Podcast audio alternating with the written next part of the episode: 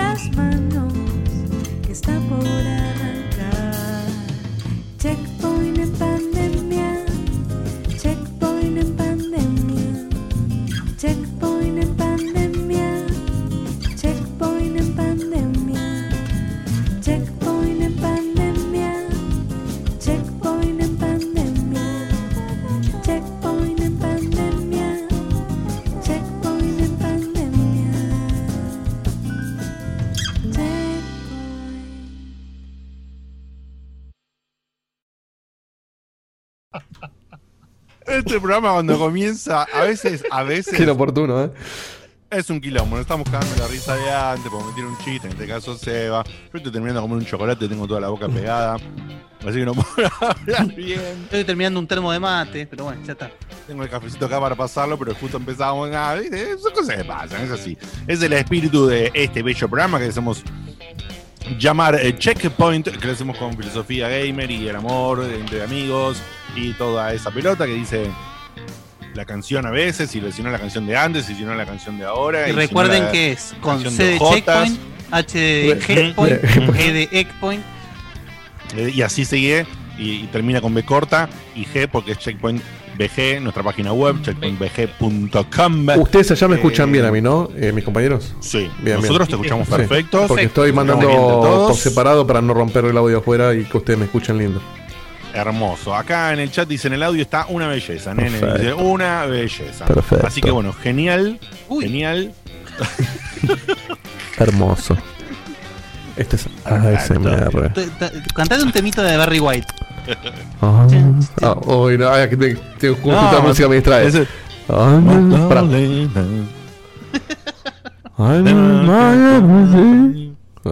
O puede ser de verdad. así. And I don't know why, don't know why, don't know why. bueno, eh, este programa en el día de hoy lo hace el, el equipo eh, base o como quieras llamarlo. El Big Y Mac. somos- te lo, sí, el Big Mac y te lo presento rápidamente. Te voy a decir que está el que hace que todo esto funcione maravillosamente, que justamente tunea el audio, que siempre Claro. recibe una crítica o un consejo y se fija si puede hacer algo mejor. Que si no te diste cuenta, tiene una extraña pared en croma en la que hoy pasan unas nubes muy lindas. Es temático, sí, sí, sí. Flot- Es temático los del programa. flotantes. El otro día era un samurái. Ahí está, exactamente. Así que muy bien, ahí mandan ahí un, un destacado en el chat. eh, o algo así, ¿tendrás un- Ah, no, bueno, cualquiera. Era una publicidad para mí. la mentira. ¿Cómo, cómo- puede ser, ¿Cómo puede ser que aparezca Gustado cada vez? ¿Quién carajo es Gustavo? Yo lo que, lo que me llama la atención. Un error. Lo que me llama la atención es que. Es un chiste interno que no entiendo. Gustavo. Gustavo No sé Cerati. qué- Gustavo No sé Cerati. qué pasó ahí en el chat. Qué gran momento. Eh, ah, después, además de Dieguito, está el, el abogamer del programa, el hombre que tiene un conocimiento excelentísimo, el señor Guillermo Valdominos.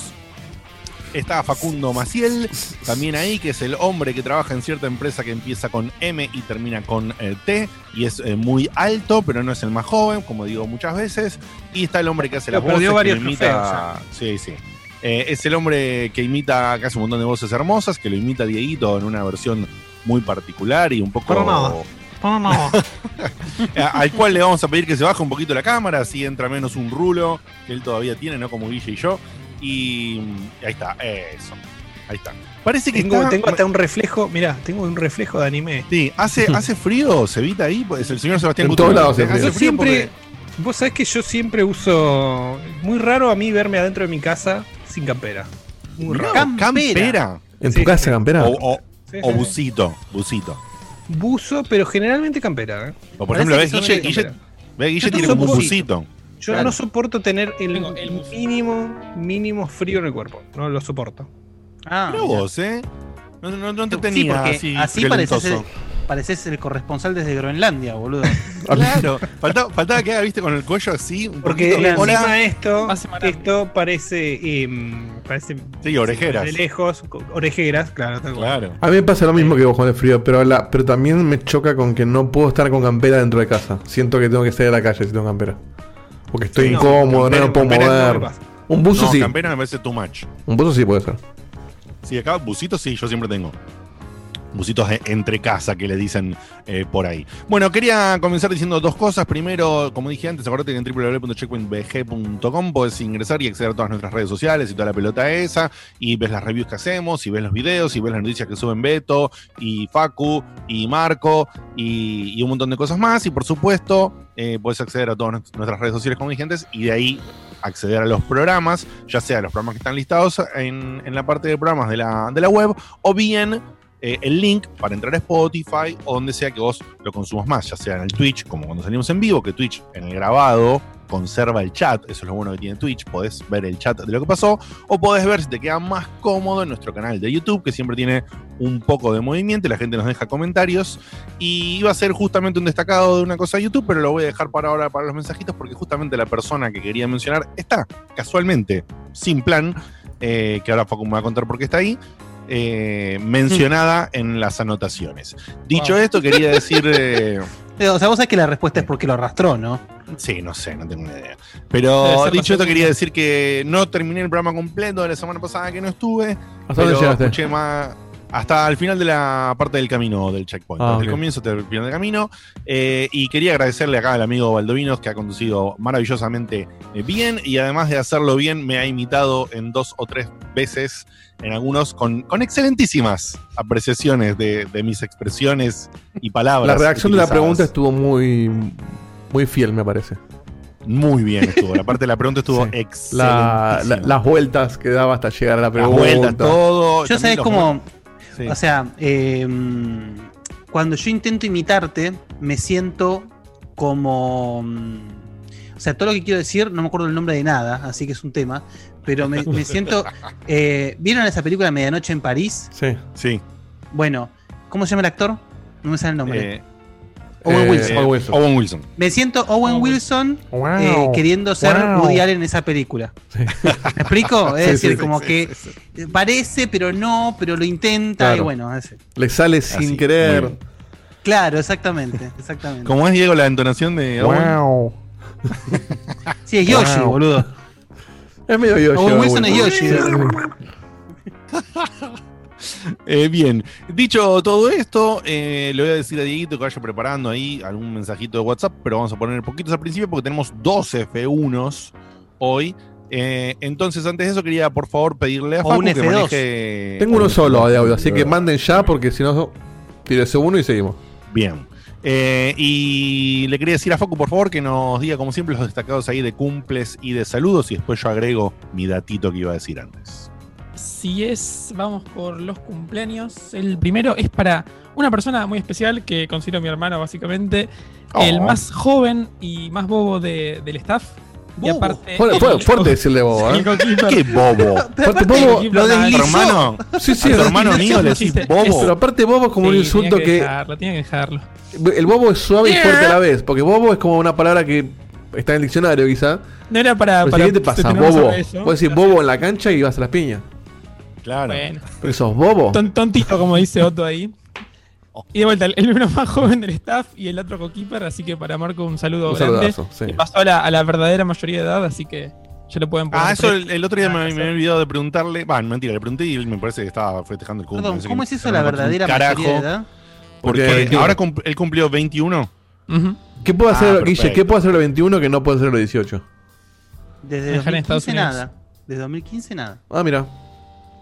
Cuando Mirá, se o sea, es lo mismo. se Cuando se modificó el código civil, la mayoría de edad es a los 18. Ya no yo no 21. sabía eso. Pensé que había ¿En serio, boludo? Posta que no sabía, ¿eh? Y antes, que, y antes o sea, que ¿qué, qué cambió ahora?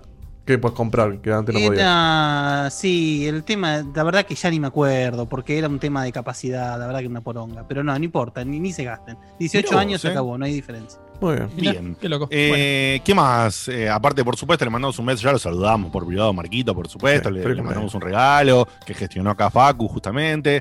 Y, a- y todo es lindo y feliz. ¿Qué más?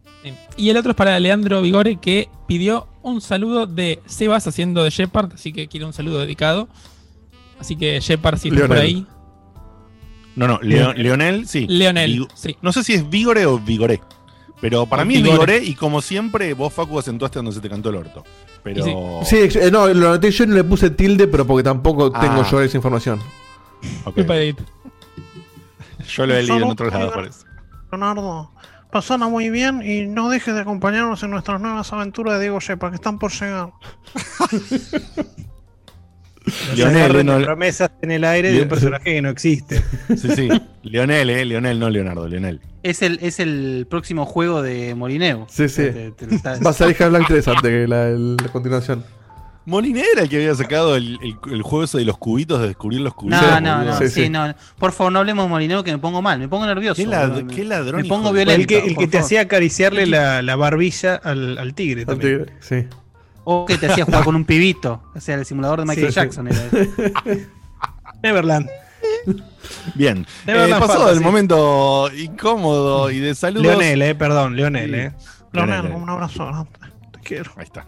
Te quiero. Sos como un primo para mí. Tú sabes que en el espacio, en el espacio hay poca gente. Entonces te quiero como, como cualquier familiar. La emoción, la emoción, la emoción es genial. Eh, y hay una parte de saludos, así que Ujú. será también, eh, por favor, Facun. Sí, como no. Eh, primero cuento un poco qué pasó. Eh, a ver, tuve un fin de semana largo que se me hizo un poco extraño porque fueron unos días de vacaciones, hice muchas cosas y cerré y coroné esos días que ¿El fin de más semana fueron días de vacaciones?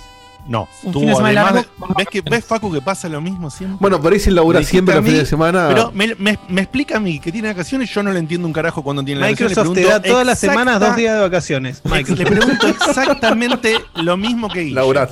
Digo, ¿qué? Pero al fin, ¿llamás vacaciones al fin? Le digo, Facu, no, no, no.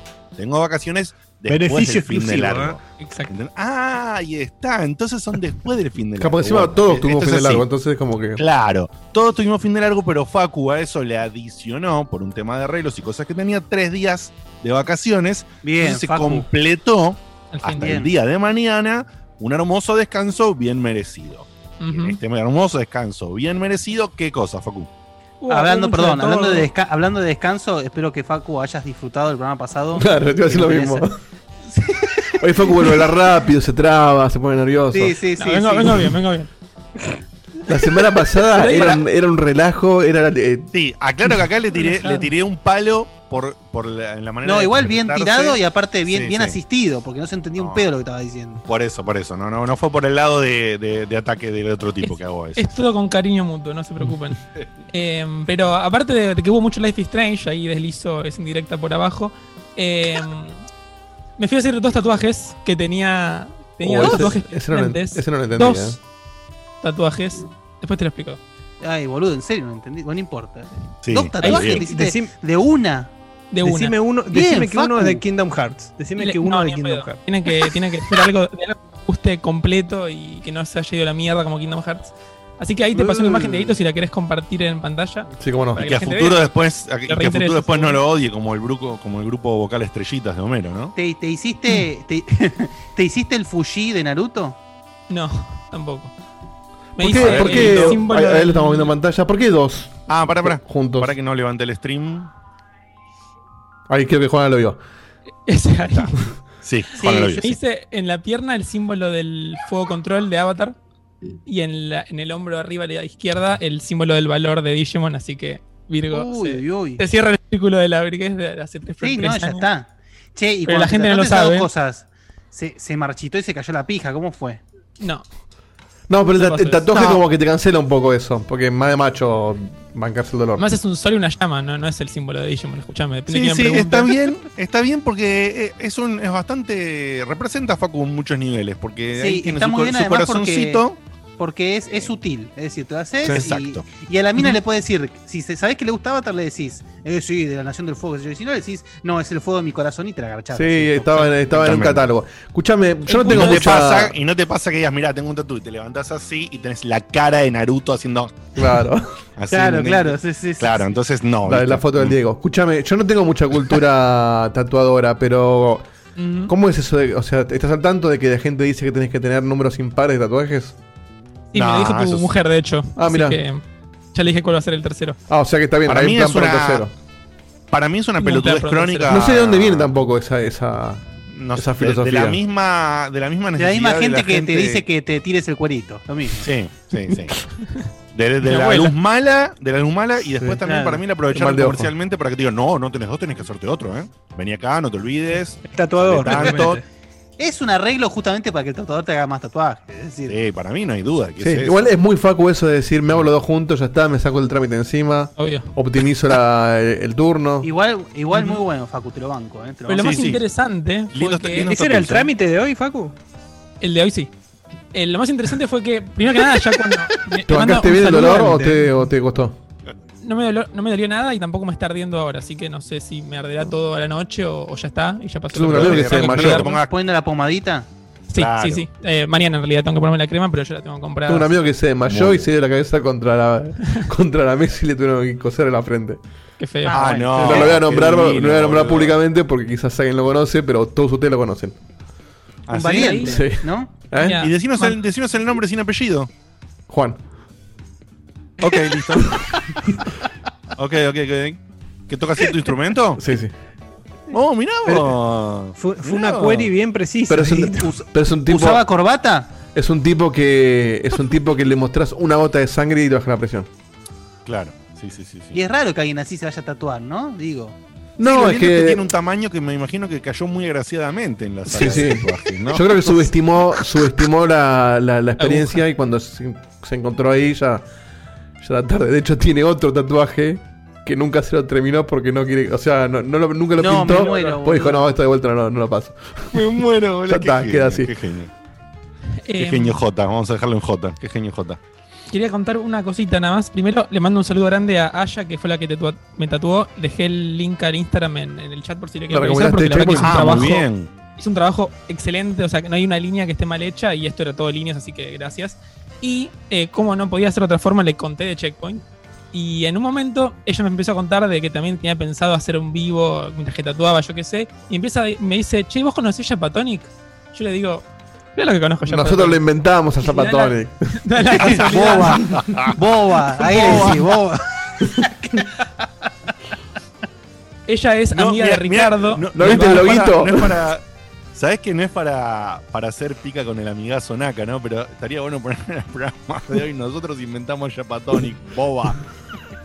Es un buen nombre. Lo de Boba, lo, pero- lo de Boba nos van a cancelar, pero, pero el otro está muy bueno. Pero es muy bardero, muy bardero. Sí. Sí, Facu, perdón. Pero nada, eh, la casualidad, aparte de que conocía a Japatonic y yo le dije que nosotros lo inventamos prácticamente, es que ella es amiga de Ricardo, uno de los ex miembros de Japatonic del barrio. Of course. Entonces ahí Ah, están mira. los, los grados de separación actuando en vivo, como entre dos personas, ya teníamos otros conocidos y viste, todo, todo es un gran círculo más chico de lo que uno piensa. Así que nada, me parece una linda anécdota para traer, a, a falta de momentos Minor Celebrity que no tenemos. Esto era algo parecido. Eh, no es medio no, la mal. verdad que se, eh, se ha hecho, se ha hecho difícil lo de Madrid Celebrity con el tema de la Sí, cuarentena. Sí, es A verdad. menos que vivan en tu casa. Es verdad, claro. O que rompas Eh, mucho la cuarentena.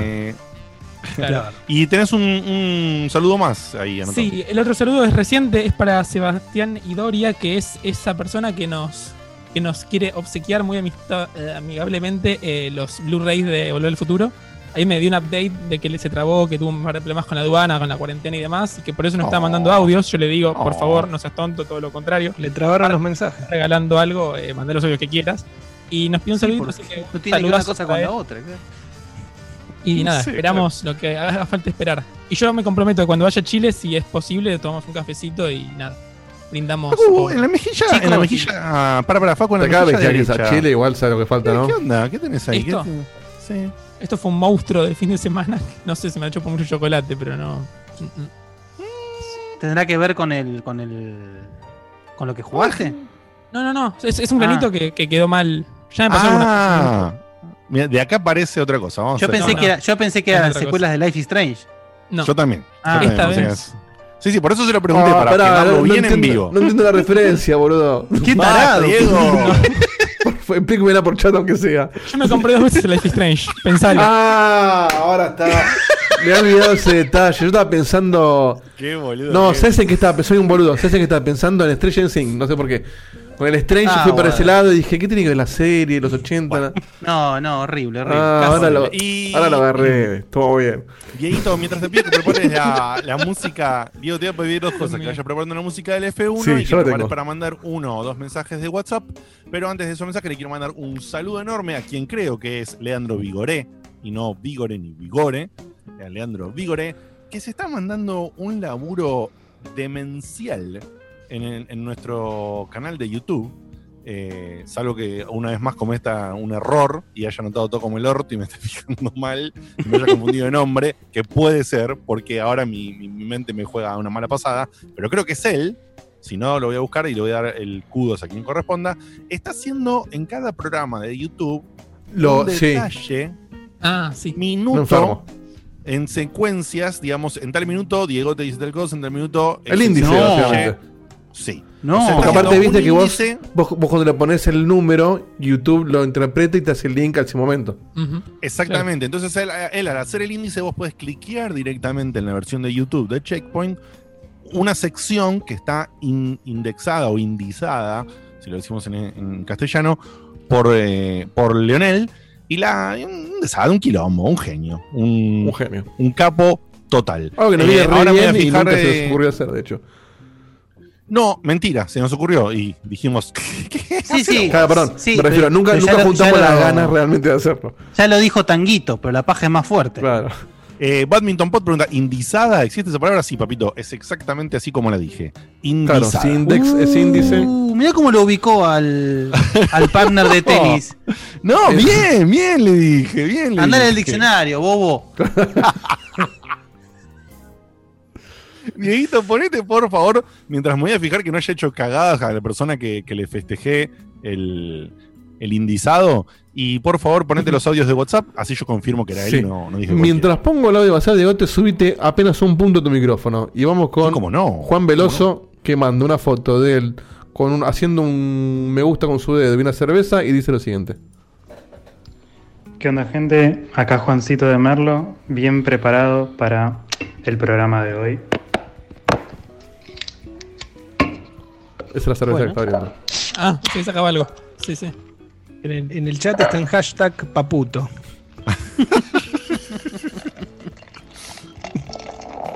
Ah, bueno, todo el sonido ese. Es una Patagonia Amber Lager. Una- ¿Ahí un te gusta. Dieguito, cómo está el volumen? Ahí te encanta, sí. Tenemos a, a- último audio del momento, que es Osma, Dale. que dice lo siguiente.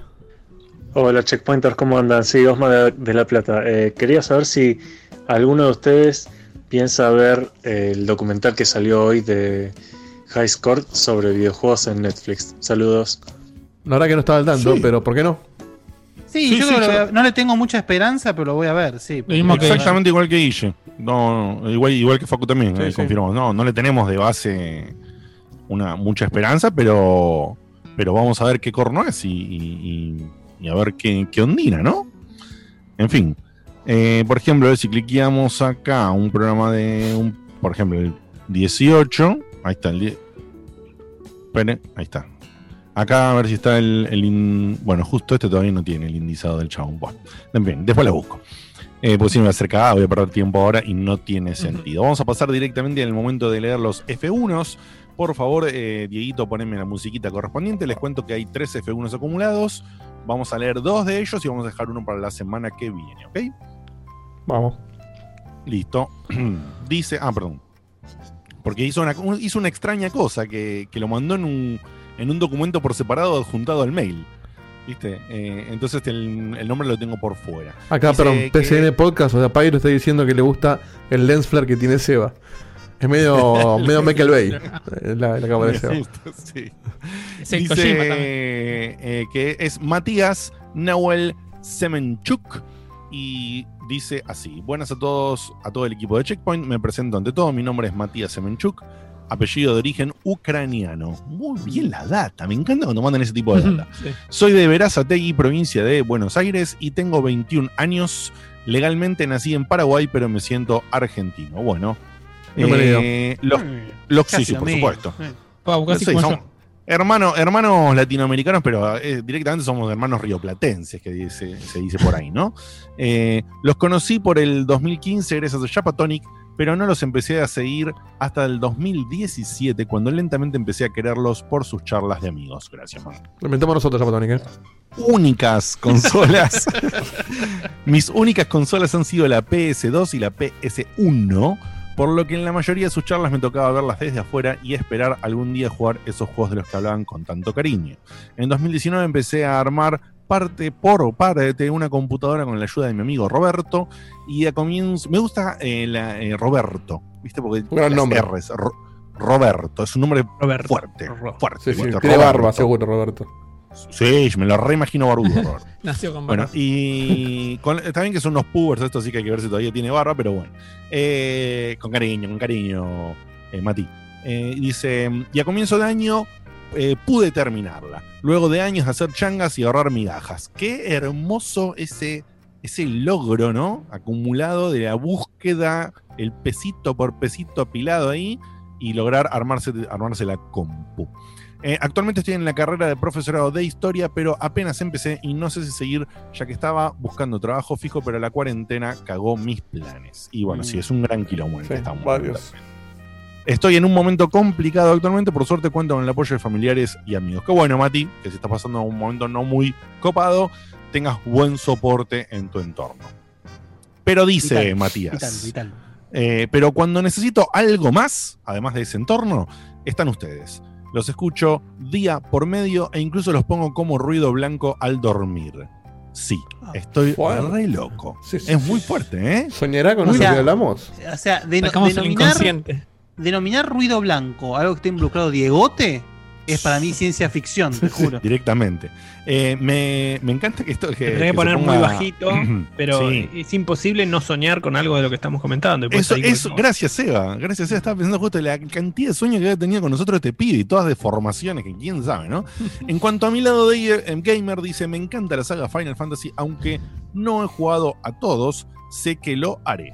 Mi favorito personal es el Final Fantasy X, por lo que significó para mí en su día. Actualmente acabo de terminar el Final Fantasy XV y tengo sentimientos encontrados. Me pareció de los proyectos con mayor potencial desperdiciados en Square Enix. Desde una gran historia cortada con tijeras hasta un mapa abierto vacío y con secundarias que son ir de punto A a B.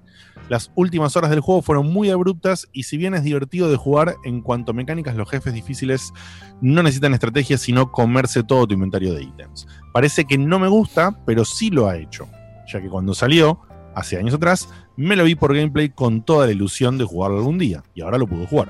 Ahora me tocó chocar con la realidad y hasta le tengo más ganas al gameplay del Final, Fan- del Final Fantasy XIII que compré, Bueno, pero nunca bueno, jugué. bueno.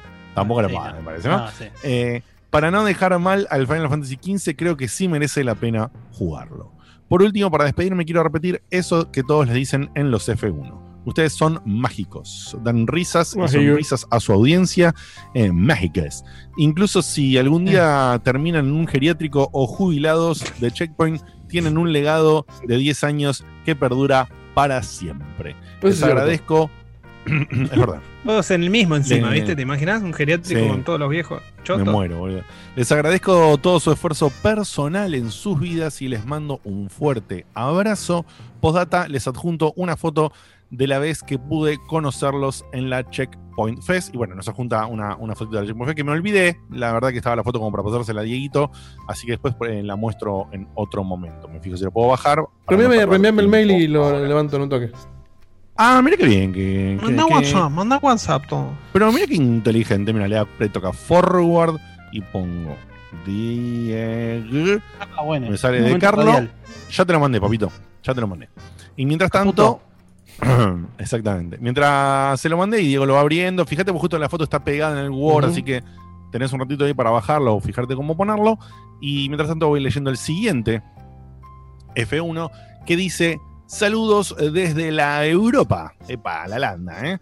Eh, Emanuel Suriano dice así. Hola, Checkpoint. En el último que estaban hablando sobre el Skater Excel, una de las personas que estaba viendo el Steam preguntó sobre cómo mandar un F1. Ah, el stream, qué boludo. Se comió la letra y yo me confundí stream con el gordo, ¿no? Con el gordo Steam. Eh, que estaba viendo el stream preguntó No sobre cómo Steam. mandar sobre cómo mandar un F1. Y decidí finalmente tomarme el tiempo y escribirles algo. Muy bien, gracias, Emma.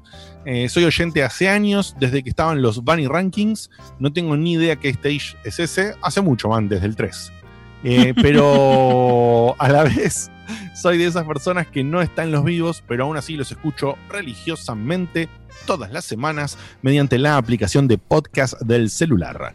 Nada, les quería agradecer todos estos años que estuvieron haciendo el podcast. Me acompañaron durante casi toda mi carrera, desde que fui hasta la facultad. Empecé a trabajar, me recibí y ahora estoy viviendo afuera del país. O sea, fíjate, mierda que pasó el tiempo, mierda que los acompañamos al pibe, mierda que nos llevó y nos exportó eh, en, en forma auditiva a Europa. Un genio. Admiro muchísimo toda la dedicación y el esfuerzo que le ponen a los programas y la perseverancia para seguir con el proyecto hasta en los momentos más jodidos, como ahora con el coronavirus. Y agradezco un montón en el momento que abrieron el Patreon porque realmente quería aportar de alguna forma y pienso que realmente usan la guita para, perdón, dije la guita yo porque me salió el argento adentro, pero él puso la plata, eh, realmente usan la plata para mejorar el producto como los nuevos micrófonos que tienen. Grande Diego. Eso, gente. Les eh, mando un gran abrazo desde Alemania y espero que las cosas mejoren en Argentina, que siempre que hablo con mis viejos o amigos me dicen que lamentablemente Sí, igual- va para atrás. Igual Sí, nosotros nos solidarizamos con él porque sabemos que Alemania tiene más pobreza que nosotros. Entonces, te mandamos Sí, un abrazo desde acá. No se olviden de Ah, eso. Al índice Ojalá de que ustedes mejoren y estén mejor que nosotros algún día. Aprovecho un, un huequito, mando un a saludo a, a Redfield95, que es el primer que nos está escuchando en vivo, así que bueno, saludos. Bien, Red, eh, aparte con ese nombre, muy bien. boludo. Redfield95. Muy bien, Así muy que bien. bueno, bueno. pasala lindo y quédate. No sé. Eh, bienvenido Redfield, muchísimas gracias por seguirnos y ya dice también que empezó a hacer el camino, por lo que entiendo, el enfermo mental y ya está por el Stage 5, así que un delirante. Bueno, y Emma, el que nos mandó el mail, eh, hermoso mail, espero que te esté yendo muy bien, no nos contaste de qué te recibiste y, y qué trabajo estás haciendo, así que si querés mandarme un mail para contarme eso, yo que soy curioso, te- después te contesto de manera personal. Y Te te manda el CV, Diego, te mira. Y dicho todo esto, eh, y pasado lo pasado, vamos a comenzar con lo que sería el contenido gamer, el contenido de videojuegos y demás de este programa. Para eso Facu la agarró muy bien, se dio cuenta y ya se puso un fondito ahí acorde. Y le voy a pasar la posta entonces a Facu y a Dieguito, no sé en qué orden, que lo manejen ellos, eh, porque vamos a hablar eh, del salidísimo reciente, reciente, reciente, reciente, tan reciente que es hoy. Hoy ha salido. Hoy o ayer para- Hoy sí que se endereza Hoy la nave, ¿eh? Hoy se endereza la nave. Hoy salió, ¿no? O ayer. Ah, no me acuerdo. Bueno, no, sé, ayer salió. Vos me dijiste hoy. No, pero me confundía. Ayer salió, ayer. Ah, entonces perdón. Salió ayer el nuevo Flight Simulator de Microsoft, un, un juego insignia de Añares y Añares de, de la empresa eh, de Bill, que hacía mucho tiempo que no salía uno. Eh, quizás, quizás tuvo su época de gloria, quizás había tipo, bueno, no, no era el momento. Y la realidad es que me parece que sale en un momento muy bien enmarcado en el cual eh, hace un No par de años no atrás. aviones reales, Claro, claro. las ganas de volar son altas. No, Sí, sí. no, boludo. No se puede. sino eh, en muy bien enmarcado en el sentido de que mm, en los últimos años han salido muchos simuladores de cualquier cosa, pero de cualquier Sí. cosa, cosas que uno no- era impensado que salga un simulador, sale un simulador, así que me parece que está muy bien que ellos hayan relanzado eh, este producto. El tema es, ¿está bueno? ¿No está bueno? ¿Qué tipo de acercamiento hay que tener en el juego? ¿Es inmanejable? ¿Es jugable? ¿No es jugable? Para eso les paso la posta ahora sí. Dieguito, Te voy a no contar. quién quiere arrancar. Dieguito que. Sí, él- te voy a contar. Piloto. Este, yo fui el piloto de todo esto. Ahí estamos viendo en pantalla uno de los tantos videos que tengo acá para mostrarles. Que este es el último tráiler que sacó Microsoft para el estreno del juego. Que es justamente un recorrido de la historia del Flight Simulator. Estamos Ah, viendo el 1.0, que es una cosa espantosa.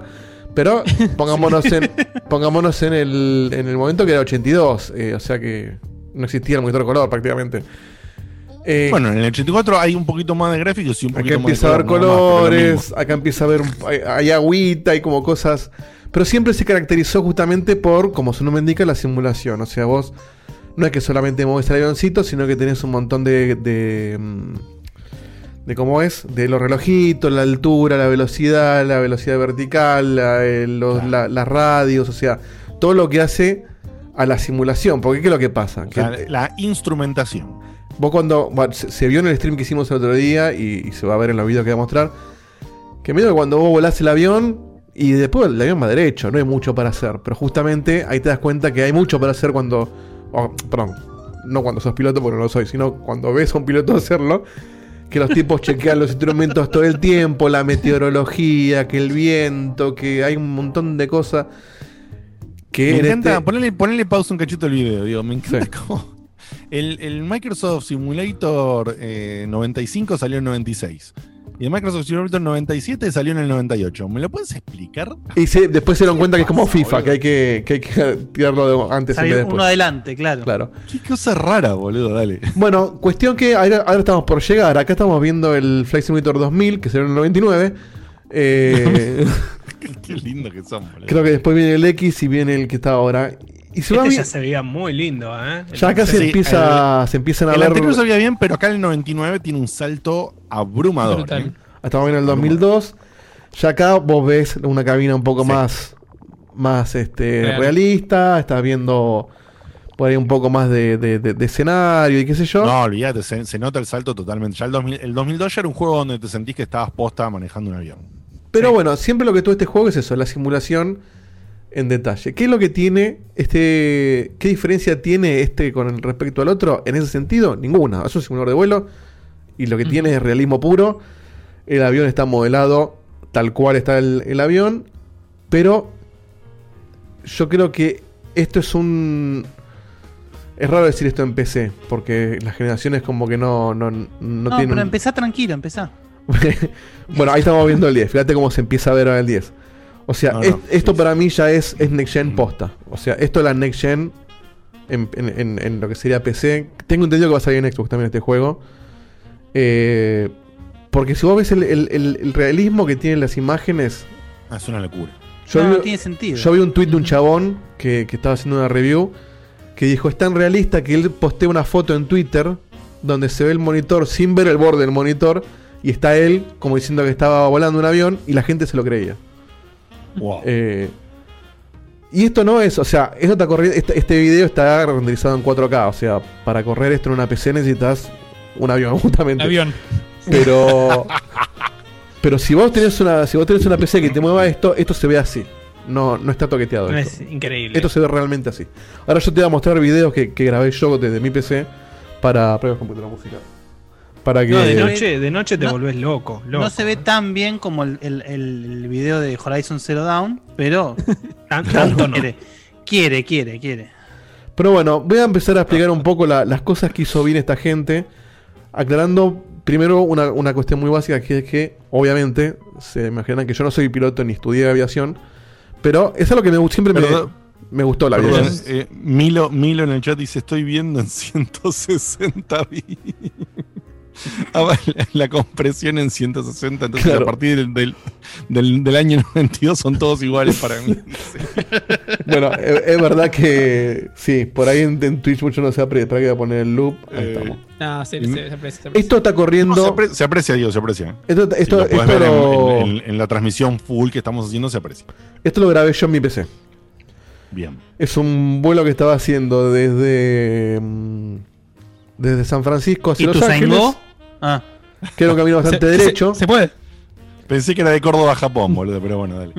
Y como, como están viendo en pantalla, eh, bueno, nada, mira, mira, mira ese escenario. Esta es la vista de la cámara aérea.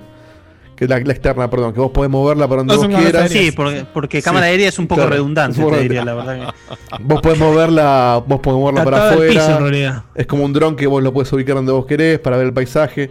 Tiene una cosa que es muy interesante que es la. Zarpado, boludo. Ellos lo llaman la pausa activa, que después te voy a mostrar en otro video. Que vos podés poner pausa en, en- en- en- en tu avión, pero no en el mundo. Entonces, ponele que estás en un quilombo o simplemente querés detenerte a ver algo en el paisaje y que no se te vaya el avión. Porque acá estoy alto, pero no sé, querés ver un edificio. Sí, vos, sí. vos tocas el botón de pausa y tu avión queda congelado en, el, en, en donde esté y vos podés mover la cámara donde vos quieras. Ahora, Como si fuera un modo foto.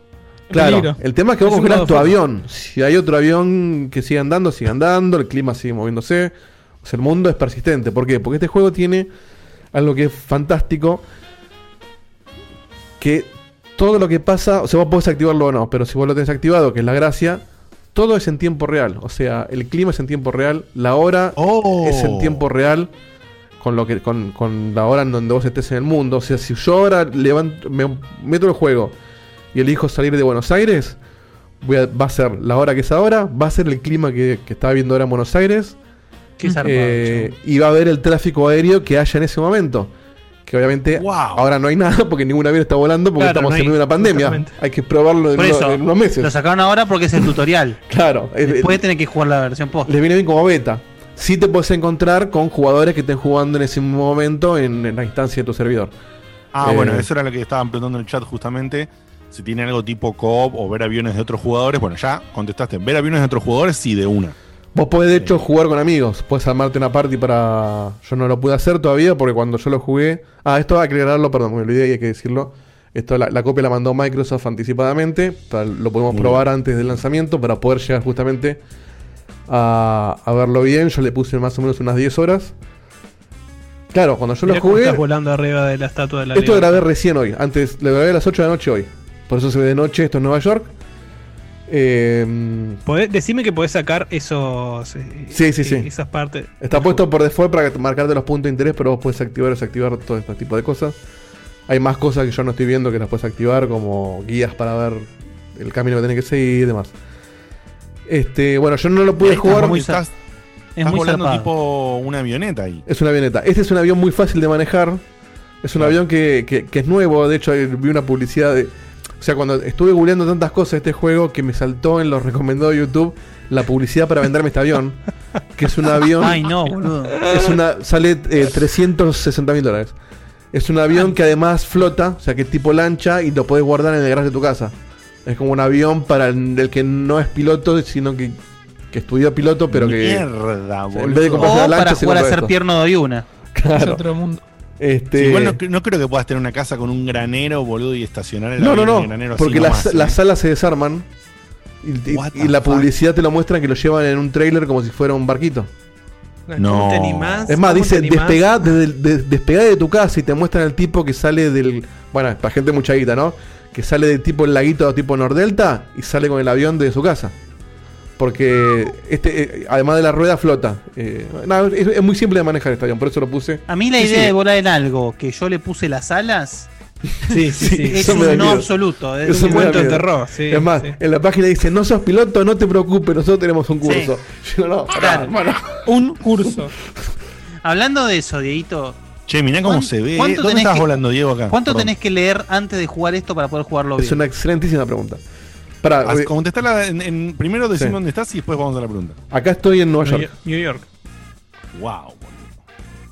Nueva York Wow, de noche en vivo. Que acá hay una cosa que tiene, yo todavía no lo pude comprobar porque no, no hay una forma fehaciente de comprobar lo que es lo de la lo del el Azure AI, que después te voy a explicar bien cómo es. Pero vamos, le contesto primero a Guille, que es cuándo tenés que leer. Mira, el juego tiene un tutorial, que son seis partes, que arranca desde, bueno, con este botón despegá, con este botón te mueve, lo que sea. Y te empieza a mostrar cosas básicas de esta es tu altura, esta es la velocidad, fíjate tal cosa. Te enseña un poquito de navegación, un poquito de aterrizaje. Y ahí termina. En un Cessna choto. Y ahí te suelta. O sea, nunca te explica cómo usar la radio, cómo usar el piloto automático, cómo... O sea, es básicamente un curso de manejo y que arranques con un triciclo. Después te mandan con un, Claro. con un Chevrolet. Es como que te diga, bueno, ¿querés manejar? Bueno, acá está el karting. Claro, exacto. Ahora, ¿querés manejar un Fórmula 1? Sí, sí, acá lo tenés. Pero yo te enseñé con un karting que va a 30 kilómetros por hora.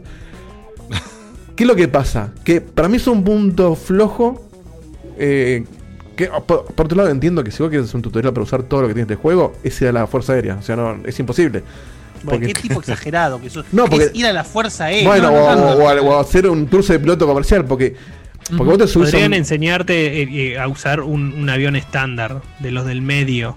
Y ya con eso estás Es que no, es que- al es que el de- avión- de, la mitad de, de los modelos que están disponibles. Es que con los controles que te muestra y todo, y los conceptos que te tira, vos te puedes subir a un 747 y lo sacás volando.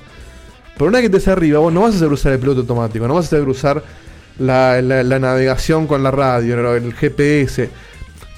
¿Por qué? Porque es, es- es inmenso. O sea, falta un poco. Buenas noches. Les habla el capitán Diego de Carlos.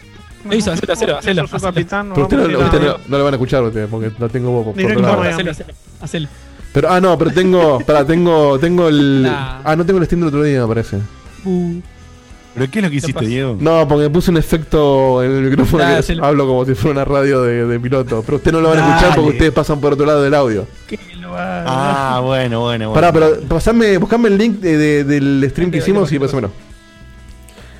Entonces, sí les falta por ahí un poquito más de, de contenido, por ahí un tutorial básico de, de- de cuestiones de aeronáutica o de cómo usar un, un equipo más avanzado. Quizás no todo, pero un poquito más. Ahí, ahí sí para mí está faltando. o sea- o sea, si bien ya por ejemplo el Flight Simulator eh, X, el anterior o 10, como sea, ya era muy completo, muy complejo, pero yo creo que si uno se tira a jugar un juego así, es porque ya, ya tiene algo de conocimiento, Exacto. aunque sea por hobby, digamos. Entonces hacer un tutorial, un tutorial extenso por, en cada función del avión me parece un poco mucho. O Sí, sea, por eso es imposible hacer de todo. Sí creo que le falta un chiquito más, pero le falta un poco. Pero es imposible hacer Porque todo. a, porque a mí tecnológicamente el juego me llama mucho la atención, pero la verdad que no me voy a poner a jugarlo, sinceramente. Me, me- me parece aburrido, no me parece in- interesante. Yo creo que la persona que realmente sí le parece interesante ya sabe esas cosas, aunque sea mínimamente, como para tocarlas en el juego y bueno, y salir adelante. te, man- te mando buen audio para. Y lo contaba lo que dijo Guille después, pero vamos a ver el video. Para, para, para que pues, tengo un quilombo de videos para. Vamos a pausar el otro. Ahí, Facu está en modo azafata. Ahí. Sí, sí, Facu hizo zafata ahí. Pará. Entonces, dígame si escuchan el audio, ¿eh? Sí. Poné, poné la intro, poné la intro. Mirá. Vos no lo escuchás, Marco, pero escuchás el stream. Eh, señores pasajeros, estamos eh, volviendo a la conexión de internet para grabar. Esto fue el stream que hicimos el otro día donde estamos a. Está, está un poquito mejor. Estamos Muy bien. a la ciudad de Buenos Aires. eh, muchas gracias por elegirnos. Tenemos inestabilidad en la conexión a internet. No sabemos por qué. Le pedimos mil disculpas. Ladies and gentlemen, welcome to Smiles Island. Bueno, voy a aprovechar. Voy a aprovechar que tengo este video. Este se ve un, este poquito, un poquito más choto porque lo, lo- lo estoy streameando a baja calidad. Aparte, aparte corta y arranca en inglés idéntico. Sí, idéntico. sí, sí. Aparte, es tipo robot. Sí, sí, sí, sí. El Ladies lo tienen nada. pegado, lo tienen pegado al- al- a la última parte del español. Bueno, acá estoy sobrevolando Buenos Aires, ¿ves? Mira, está el 9 de julio. sí. Ay, boludo. A ver, para. El frameo es porque tenía la conexión para atrás ese día.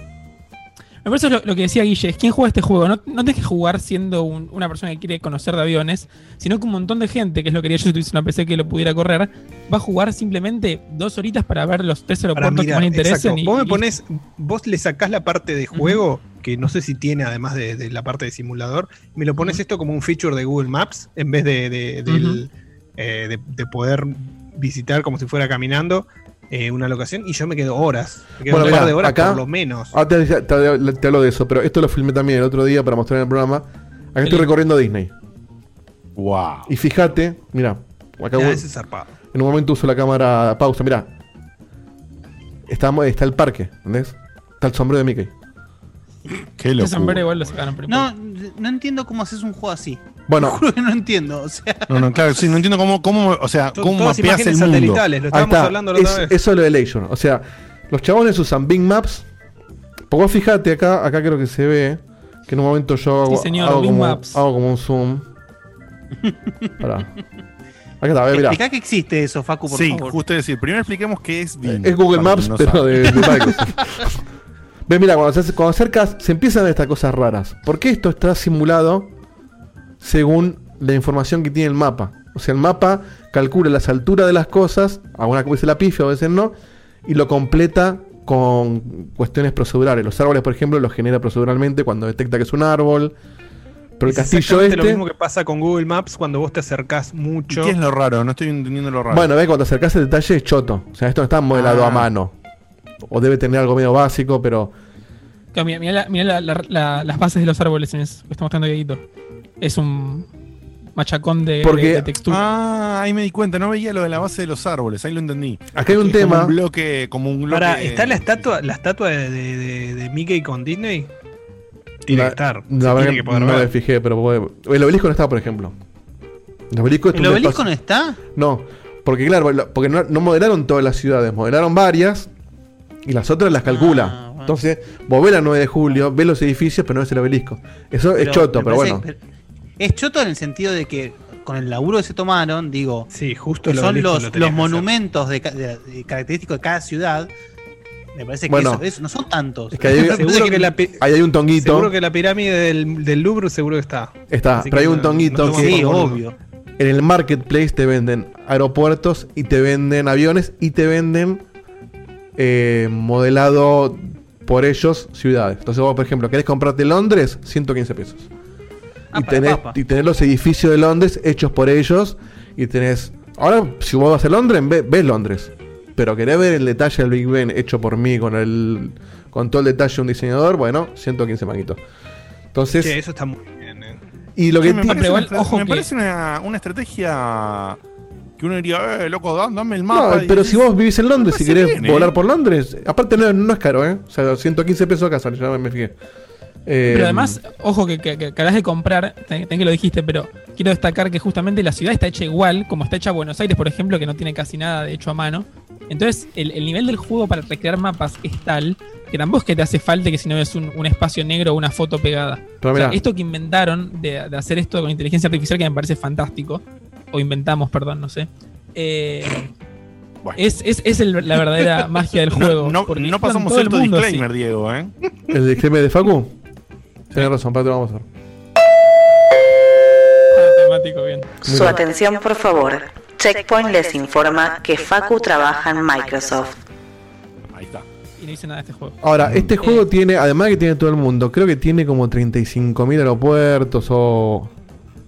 O más, ¿cuántos? Bueno, no será, pero era una, una locura. Era un número demencial de. Sí, acá. eh, 37.000 aeropuertos, dice. Y algunos están hechos a mano, o sea, con el detalle, ya te digo, como. Con, con un tipo que fue y dijo, bueno, el aeropuerto de Nueva York es así. Mamma Y los mía. otros son aeropuertos medio genéricos que los pone donde va. Y tiene aeropuertos tipo aterrizar en San Fernando, en Palomar, o sea, está todo. Em, pero bueno, lo que, a, lo- a lo que iba antes, cuando Guilla me preguntaba si hay que leer mucho, lo que tiene, como todo el equipamiento es real, o sea, a ver si acá tengo en este video, en la parte de adentro, no, en este no está, pero hay que buscar otro. Acabo de ser el avión. Todo esto es real y justo este es, es todo medio análogo. No, acá está. ¿Ves el GPS este que tiene acá? A la derecha. Todos los botoncitos funcionan con ese GPS. Ese GPS es un modelo que existe. Hay otros que son mucho más avanzados. Entonces, un GPS grande con pantalla táctil es táctil con el mouse también, eh, con todos los botones. Entonces yo leí un chabón, un chabón que hizo una review, no me acuerdo para qué medio, creo que fue para IGN, que el chabón se bajó el PDF del manual del Garmin no sé cuánto para entender cómo usarlo y todas las funciones están. Aunque no las uses No. o no sirvan para un choto, están. Eh, Es enfermizo. Ahí están los los 10 los 10 eh, los 10 discos. Otro, para ver si lo tengo, creo que es Boludo. en, este. En un momento me pongo a jugar con las luces del. 150 gigas, ¿no, Dieguito? 152. 100 menos, 100, 120 me está ocupando a mí. Porque La quiero- diferencia del Modern Warfare Bueno. vale. ahora, ahora viene la otra parte que yo voy a explicar del Azure AI. A ver si es en este video. porque- Azure AI. AI. Azure AI. Azure AI. Vos podés. This show is Ladies and presented gentlemen. by Azure AI. Bueno, cuestión que vos, vos todos los botoncitos hacen cosas. Entonces, por ejemplo, el botoncito de brillo del- de los LEDs de, la- de los, de los botones del avión los puedes regular con la perillita donde está en el avión. La lucecita de arriba para leer, tipo, la regulás y todo ilumina, todo refleja. Todo es una simulación impecable. El Azure lo que hace es que te streamea la info del mapa. Entonces, que esto no entendí bien, o sea, lo vi lo lo leí, lo recontraleí.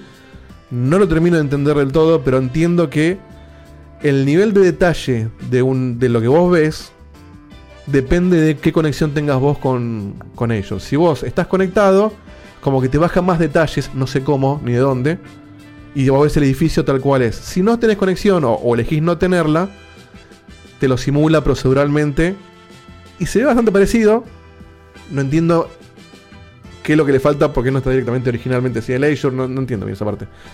Pero ponele, toda esa cuestión de los árboles, a mí me pasó por ejemplo estar por el puente de Brooklyn y ver que el puente parecía medio como un cartón, como que no tenía nada abajo.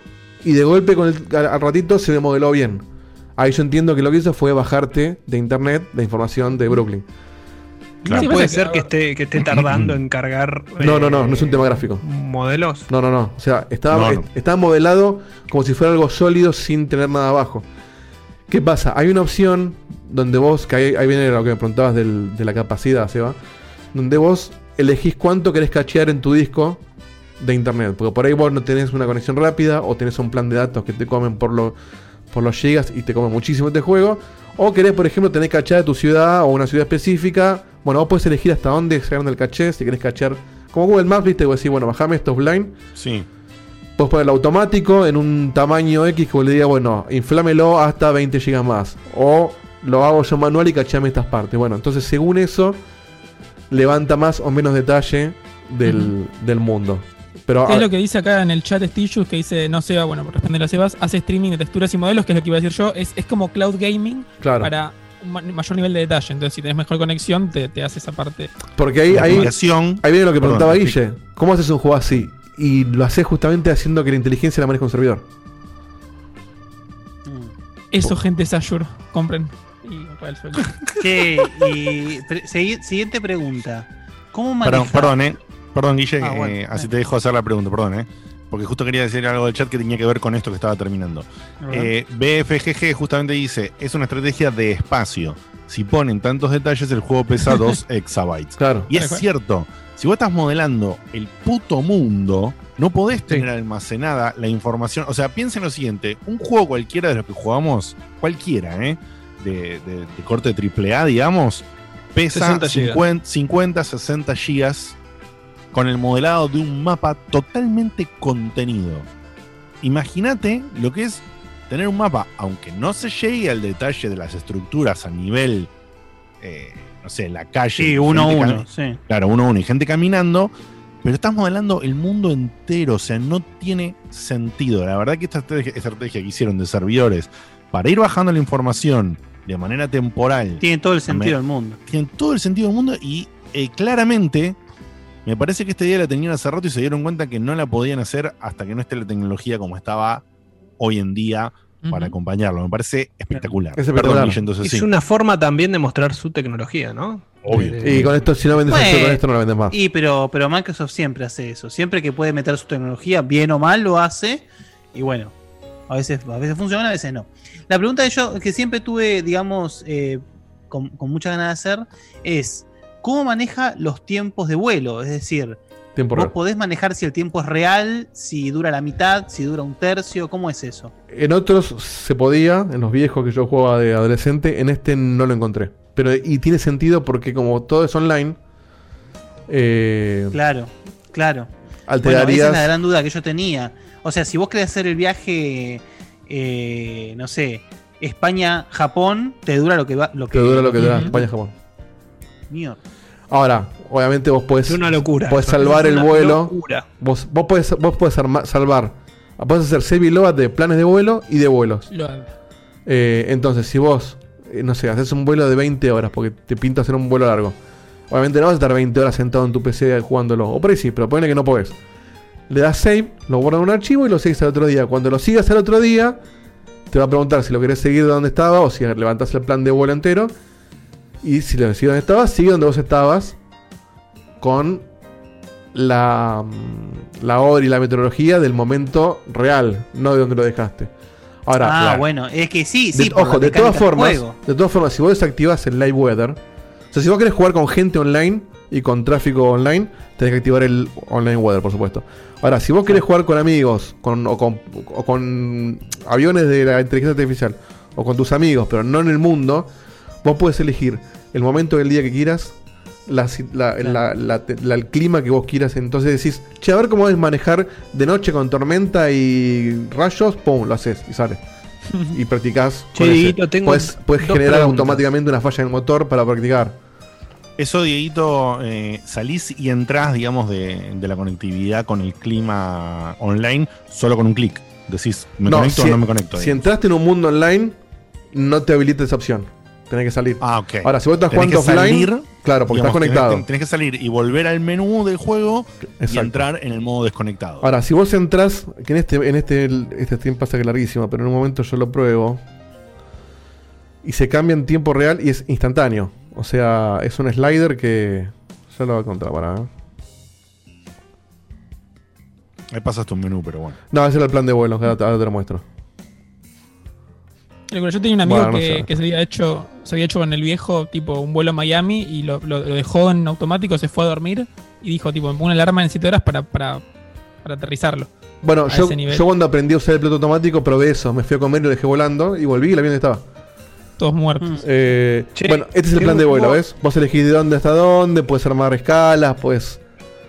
eh, está también el tema del combustible, yo en un momento no me di cuenta, porque a vos te deja en un plan de vuelo saltearte partes y decir, bueno, haceme forward hasta eh, la fase de aterrizaje, que son todas las, lo- las fases que vos programas antes, ¿no? Y te muestra en ese momento, pero te lo muestra como si vos hubieras estado volando, entonces yo me quedé sin nafta, porque me desvié Claro. bastante. Eh, Porque, pero porque no hiciste la parada para recargar. Porque, porque a vos te llenan el tanque, o sea, vos tenés un tanque y te dice, bueno, con este tanque vos podés volar tantas horas. Ahora, si vos te desviaste el curso, gastaste más nafta. Yo obviamente el curso no le di pelota. Eh, pero sí, podés bajar y te pueden cargar nafta. Hay aeropuertos que tienen servicio de nafta y aeropuertos que no. No tengo ni idea cómo saberlo, no tengo idea cómo pedir nafta, ni cómo llegar al Eso, aeropuerto. te- hay, hay feed, hay feed de torres de control, ¿cómo es todo, eso? todo. Tenés, Y bueno, y ahí sabes entonces. Claro, pero la torre de control se maneja con los códigos de torre de control. Entonces, yo lo puse para que. eh, claro, la, la inteligencia artificial vos la podés decir que te maneje tres cosas. O, ning- o sea, una o, o todas de las que vos quieras, ¿no? Que es el avión, por si en un momento querés que te lo maneje solo porque estás haciendo cagadas o querés que lo vuele solo. Es como un copiloto, decís, bueno, volalo vos. Que te Claro. maneje la, la checklist, que es. Porque tenés la checklist de los pilotos donde, a ver, revisá los frenos, revisá el carburador, etcétera. Todas esas cosas yo no sé hacer, las- se las pedí al copiloto. Y la radio. Entonces yo manejé, lo único que manejo yo es el avión. El tipo me maneja la radio. Entonces cuando, cuando yo despego, el tipo. Tenés toda la comunicación de, bueno, sí, Cessna, no sé cuánto, está saliendo en espacio aéreo, qué sé yo. Y cosas que no entiendo que hablan. Y la torre habla con otros aviones que están al lado tuyo. Es como la vida misma. Entonces, eso yo lo dejé para que lo maneje el juego. Este. Y ahí en el medio está la parte donde. Y qué sé yo a qué aeropuerto le estoy hablando. ¿Cómo le pido nafta? Aterrizo y después le pido. Es- hay una cuestión que esa yo no la descubrí todavía. Pero está. Em, me olvidé qué, qué otra parte me faltaba. Em, ah, Tengo una bueno. pregunta mientras. Tiene. Bueno. Hacer preguntas, hacer preguntas. No, quería saber, una pregunta que están haciendo mucho en el chat y me interesa a mí es si se puede, si te simula catástrofes, es decir, que se te apague un motor, que Vos, vos podés, vos podés simularlo. digamos. Vos podés simularlo a mano. Decir, bueno, quiero Mm. volar en estas condiciones y simularme una falla de tal tipo. Posta. Mm. Qué miedo.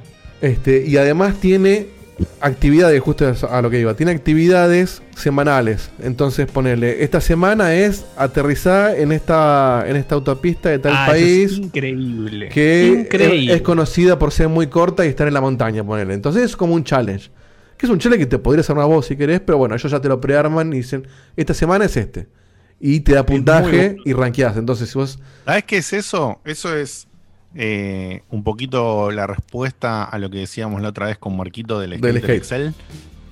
Es, le tenés que poner esas cosas al juego. O Y sea, sí, tenés que poner. si no es un juego vacío, pero con eso es espectacular. Porque vos, vos, como dijo Diego, vos podés inventarte exactamente esos mismos challenges a voluntad cuando quieras y en este juego, en la parte del mundo que quieras. Pero no, te, no siempre tenés la imaginación ni el Sí, tiempo. o no conoces, ganas, esa pista no la o conoces. no conoces y para hacértelo de una manera copada, de una manera divertida. Si lo podés hacer y se puede hacer, maravilloso. Pero que el juego te lo ofrezca, que el juego te dé esa chance, te dé ese, esa oferta, digamos, Está buenísimo. para que vos te involucres. Está es buenísimo.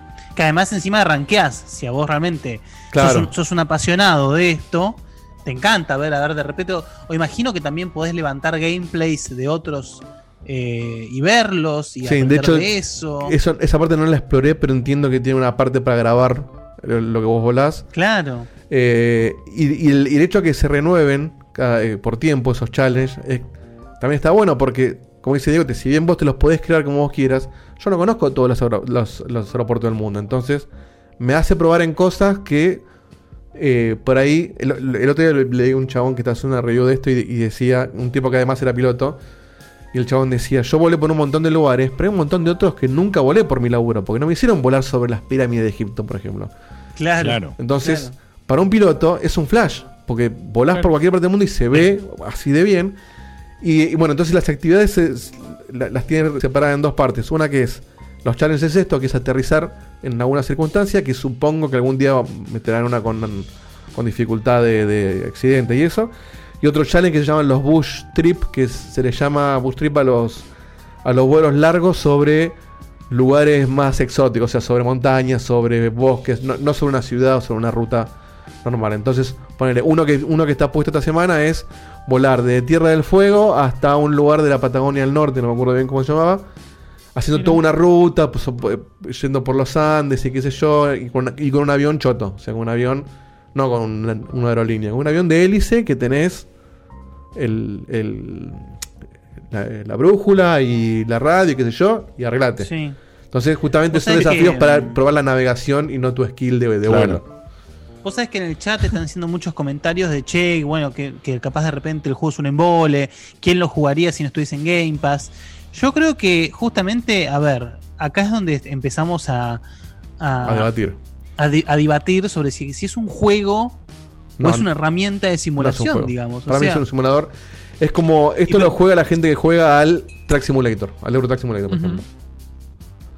Que Claro. por ahí Claro, es- estás en la ruta si- si durante vos- seis horas escuchando música. Y claro, o sea, aparte si, si a vos siempre te, te resultó apasionante, todo- esto es lo que vos querés. Yo igualmente recuerdo en su momento eh, que los Flight Simulator eran muy comprados. No eran juegos Sí. que se quedaban ahí, no, no, era- eran éxitos comerciales realmente. Entonces, aparte Este se no- usan para entrenar pilotos, o sea, ya, Sí. ya de por sí no. no- Ya ahí es, es- es un producto que sirve para hacer algo profesional. Ya ahí Sí, te sí, dividís sí, sí. de cualquier tipo de juego. Mira, a mí hay No, dos no, es cosas. que es hay dos cosas que. locura. Hay dos cosas que hizo bien esto, este juego. Que, que responde un poco a, a- a lo que dice Guille. Primero que al tener tres niveles de, de simulación, que cada que además son tres presets, porque vos en el medio puedes simular, eh, eh, complejizar un montón de partes. Este, vos podés decir, bueno, quiero que la física del avión sea perfecta, pero que el clima no me afecte. Podés. Eh, o usar los presets. Yo lo juego en el preset medio, donde no es un arcade y tampoco es la vida real. Es un simulador. Bien. El hecho de que te permita jugar con asistencias en todo, hace que si vos, ni siquiera si sos un apasionado de la aviación, si te interesa probar a ver qué onda y que el avión no se te caiga al nivel de despega, podés. Eh, y además, y la segunda parte que hace bien esto, que yo lo comparo con el Track Simulator, es que tiene eso de el juego para relajarte. Es decir, no tengo ganas de salir a matar bichos o ponerme una historia. Quiero volar dos horitas y de fondo escucho rayos catódicos y veo el escenario y, y de golpe miro los relojitos y uh, pongo el, auto- el piloto automático y por ahí. Y me pasó. Yo me, me- con con el viaje ese que grabé recién para Los Ángeles para filmarlo para, para hoy. De golpe me di cuenta que estuve una hora y media viendo las montañas, derecho. Claro.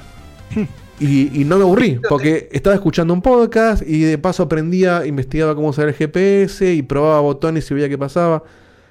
Está bien, a mí Tengo justo el mundo de la aviación siempre me, me gustó. Yo de chico quise ser piloto y nunca lo hice. Entonces a mí me llama la atención esto. Ahora, esto para un tipo que no le gusta la aviación es como para mí el Skater XL. Yo el Skater XL no, no hice ni el tutorial porque lo empecé cuando vi que había como las palancas dije, no es para mí. Y por ahí, para un tipo que no le interesa un avión, va a pasar lo mismo. Así, que tengo que usar una agujita para ver dónde voy. No, ni en pedo. Dieguito, dos preguntas. Con respecto a las rutas, eh, no sé si, si intentaste hacer alguna ruta conocida que hayas hecho, a ver si era la, la real, la, la- la que está avalada internacionalmente, o si es directamente punto A, B, todo derecho. No, no sabría nunca si es real o no porque no, no, no sabría cómo son a las menos reales. que te lo diga el juego, que te diga Pero- estas son unas rutas comerciales habilitadas. Pero tu bla, respuesta bla. es. Claro. Tu respuesta es sí. O, perdón, creo que sí, porque porque vos cuando elegís la ruta, yo ahí sí no tengo video, pero lo, lo vi. Vos puedes elegir qué tipo de ruta querés que te arme. Yo digo, bueno, voy de Buenos Aires a Los Ángeles. El default va a ser una línea recta de Buenos Aires a Los Ángeles. Y vos vas derecho y el GPS y el autopiloto te lleva derecho. Ahora vos decís, bueno, Sí. no, quiero navegar usando las estaciones BOR, que son como unas cuestiones para ubicarte en un mapa antes que el GPS. Bueno, te arma uno pasando por las estaciones. No, bueno, quiero usar GPS, pero en un vuelo de baja altitud. Te arma otro auto para baja altitud. Entonces tenés un montón de configuraciones Claro, no, súper finas. Qué locura. y te arma todos los puntos en el medio y los puedes editar. Entonces, en los presets entiendo que están todas las opciones reales que, que existirían, pero Obvio. no lo puedo confirmar, obviamente.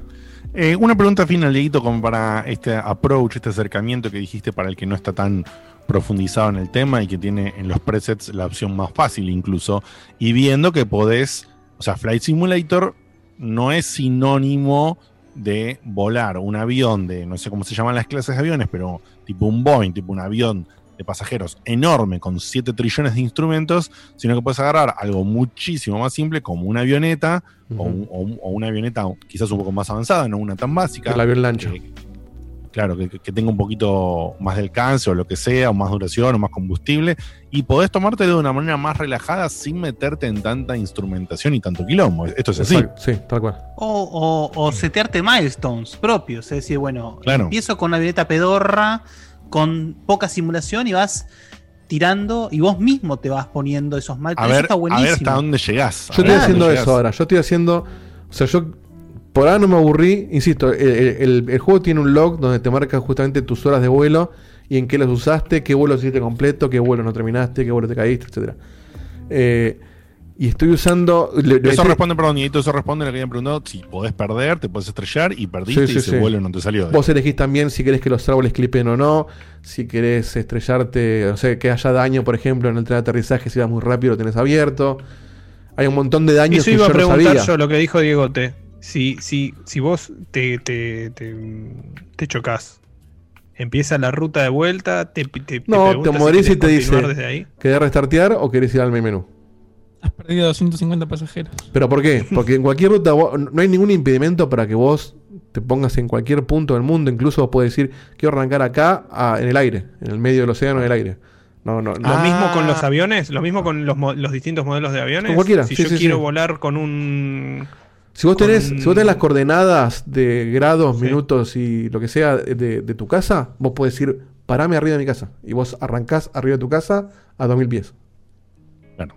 Es insano. Este, Sí, sí, es una locura. pero entonces yo estoy así usando avioncitos chiquitos donde tiene una cuestión de GPS y cosas que yo todavía no entiendo, pero que si quiero ir con una línea recta y decir, anda para allá, yo voy y llego y aterrizo y me acostumbro. Y si me pinta seguir, no sé, eh, miraré en YouTube tutoriales de cómo usar una radio en un avión. Pero Claro. a lo que voy es que le metí 10 horas, por lo que a- a- ayer el log me marcaba 10 horas y no me aburrí. Y hay juegos que a las 6 horas me aburrí. Entonces. Totalmente. O sea que además lo, lo más insano, siguiendo el comentario de Seba, es que no es que estás viendo esto y es de repente, no sé. Están usando insano persona- con cómo sería en inglés. Claro, como loco. Y en castellano. Sí, sí, sí. Claro, no es lo más Star insano. Insane. Insane. No, es que esto es lo que pasa en la vida real, como pasa en la vida real, y es donde cuando te subís a una lata de metal y estás volando a mil metros de altura. Entonces verlo desde Sí. esta perspectiva y manejarlo Mirá, vos, acá te sabiendo cómo- que lo vivís, aterrizo bien, es eh. como muy, muy fuerte. Para mí eso es lo que ¿Cómo te, muestra, ¿Cómo te muestra la turbulencia en first person? Mira, a ver. Tiembla la silla, sí. No sé si en este video se escucha, a ver. el, el tamaño de la ventana El es- y tiene que ser Windows está haciendo como un Claro, pero, pues, pero el mouse es del, es- 1080 es del p. juego. ¿Qué está no sé, si- yo no toco sé si es en juego, este. no. Pará. Sí. La nave. Hablando del no jamás. Yo la. Bueno, no, no está acá, pero. Perdón, pensé que estaba, pero no lo encontré. No, pero vos te moves, si el avión es medio, es medio de cartón y estás, est- estás moviéndote muy rápido, vos escuchás el ruido del, del fuselaje que se, se hace. ¿Se entiende? Como Mm. que rechina. Sí, sí, sí, el, bueno, boludo. el chirrido del fuselaje. Y si, El te, y si te agarra, no si te agarra el viento, vos ves que se mueve y hace ruido. O sea, eh, eh, O no, sea, haces el de- capítulo cero de Lost. Sí, es más, hoy me fijé una cosa y le mostré a Dani que también me, me asombró. Vos pones la cámara de afuera y obviamente el sonido cambia desde afuera. Pero si vos pones la cámara de frente a una hélice, se escucha el soplido del viento en el micrófono de la hélice. Mirá. No, qué Oh, zarpado. boludo. Del micrófono. O sea, una, una enfermedad. Este. Respondiendo a una última pregunta que vi también en el chat que decían, bueno, sí, en Game Pass está buenísimo, pero te lo comprarías a lo que sale. Es una excelente pregunta, porque encima no es barato Y, este y juego. ahí, ya, ahí ya vamos de, de repente al tema de tu interés, tu nivel de interés. Exacto. Yo te, yo te diría, mira, si, si te llama la atención, pagate al menos un mes de Game Pass y probalo, porque en Game Pass Claro. está. Y hay, hay, hay, tres edici- hay dos o tres ediciones, por lo que vi. No estoy seguro ahora bien qué incluye cada una, pero sé que traen más aeropuertos, más aviones.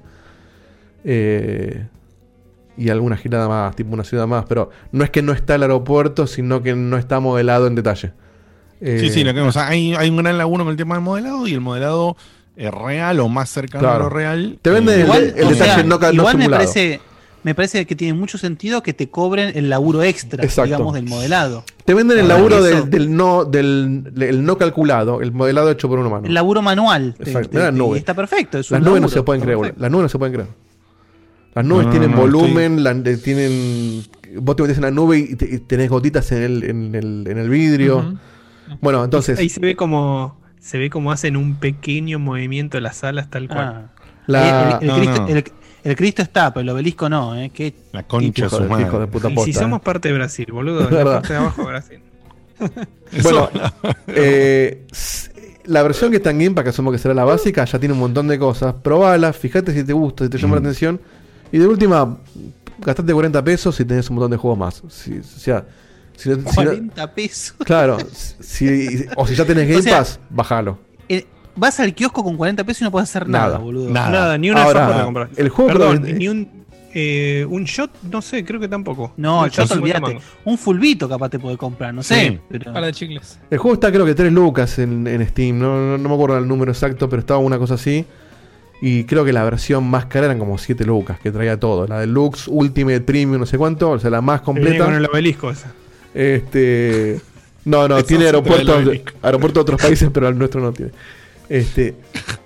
La verdad que no sé, o sea, no, no sé si lo compraría a esa guita, pero sí lo vale. O sea, el, eh, el juego o el simulador es un Seguro 10. que lo vale por la tecnología que tiene puesta encima, ya, ya te das cuenta que lo vale. Es un 10, o sea, no, no tiene falla, no encontré bugs. Eh, ¿Tiene tiempo de loading un poquito altos? Sí, pero bueno. Y bueno. Pero Y por otro lado, ojo, pero por otro lado, verdad. No es Iron Man Viares. Yo hago un loading, arranco a volar y nunca tuve una pausa en medio del vuelo. ¿eh?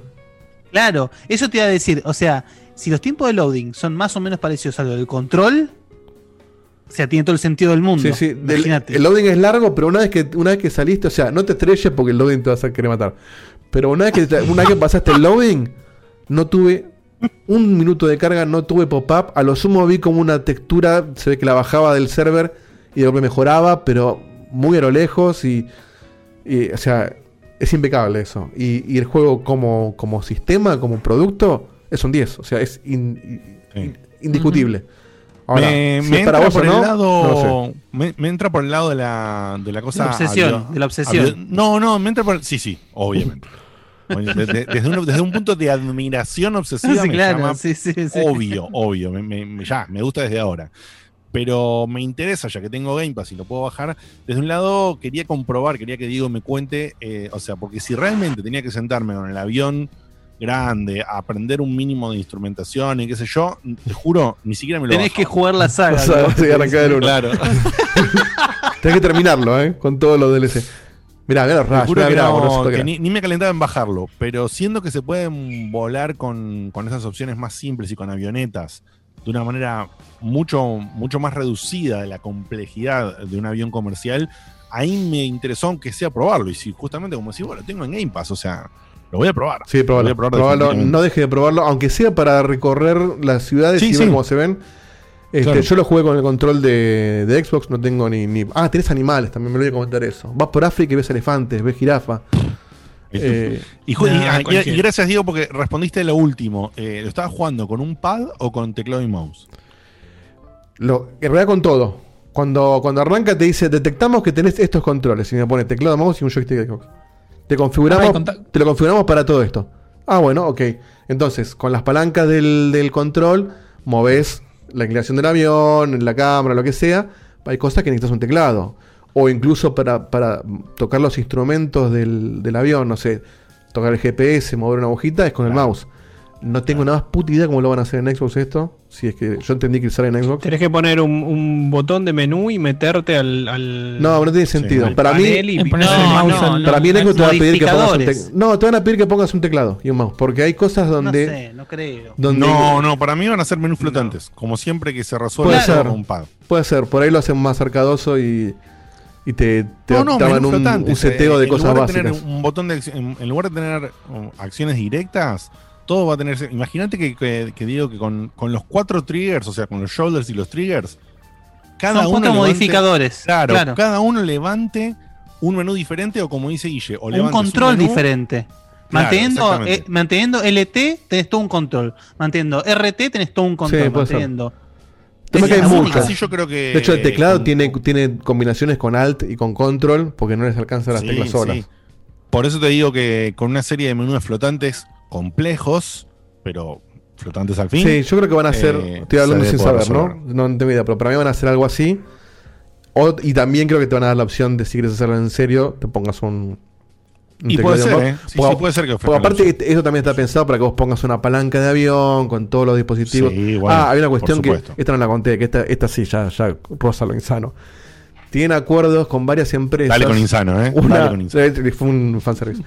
Una es una empresa de meteorología que se dedica justamente a dar datos de meteorología de vuelo para aviación, que es la que es con la que sincroniza el servidor para mostrarte las la, El clima como es la- el clima en el momento y los chabones dividen la Tierra en cuadraditos, es una locura.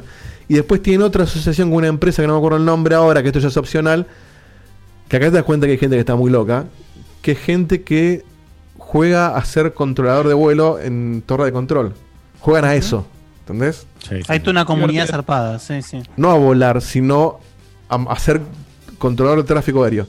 Entonces, desde el día uno tienen ya el- el- la, la integración con este servicio, que si vos, bueno, te metes y te conectas con ese servicio, eh, los tipos que juegan a ser controladores aéreos pueden controlar a los jugadores que están jugando en Sí, el juego. Eso es espectacular. Entonces vos, vos podés hacer que un... Además de que si querés ser controlador aéreo, puedes hacerlo. Pero digo, si vos no, no te interesa cómo está manejado eso, pero te metes en toda esta integración, entiendo que te podría manejar un humano la torre de control que vos estás en tu juego.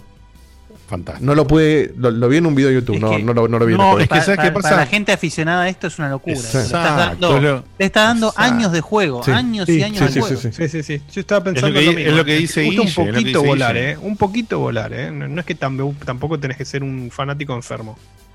Un poquito que te guste volar y te quedás. Es más, te puede no gustar volar, pero te gusta la aviación y te interesa meterte, esto es, esto es ideal.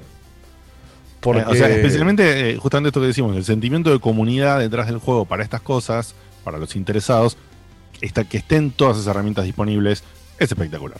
Es sencillamente espectacular. Por eso para mí vale hay gente cada que- hay gente que va Hay gente que va a estar eh, totalmente extasiada de poder armar la comunidad y su grupo de vuelo y demás, donde, donde van a cumplir eh, todos los roles que el juego te permita, desde el copiloto, desde el, no sé, el, el- el de la torre o lo que corno sea.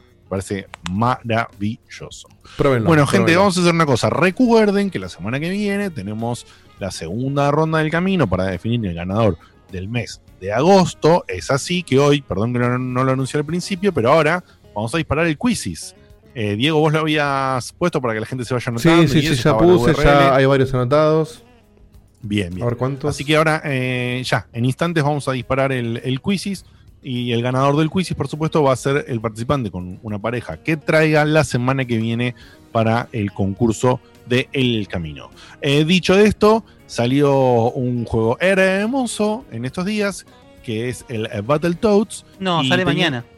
Ah, verdad, ahí está. Eh, sale mañana el, el Battletoads. Y teniendo en cuenta esto del lanzamiento, es que, bueno, Guille no solamente viene a hablar del Battletoads actual, sino viene a traernos un poquito de, de repaso. Así que ahora va, vamos a tener una sección hermosa alrededor justamente del Battletoads. Y previo a eso, sí, vamos a ir a una tandita donde, Dieguito, por favor, en la tandita desde ya, eh, pasas unos mensajes de WhatsApp. Si andan por ahí dando vueltas Sí, sí. y largamos el quizzes. Así que tenés todo listo para largar el quizzes y para ir a la tanda, Dieguito. Tengo todo listo. eh, ya puse el socarito todo. Si todavía no te anotaste, tenés apenas unos segundos, que es en lo que tardo en maximizar la pantalla. Eh, vamos a poner 5 minutos para que agarre el cronómetro. Todo esto lo estiro para que la gente se anote, porque están entrando un par ahora Por que se, que se dieron anotate cuenta ya tarde. Mismo, ya mismo que se larga el quizzes. Ahí están poniendo el bot en el chat para Sí. entrar.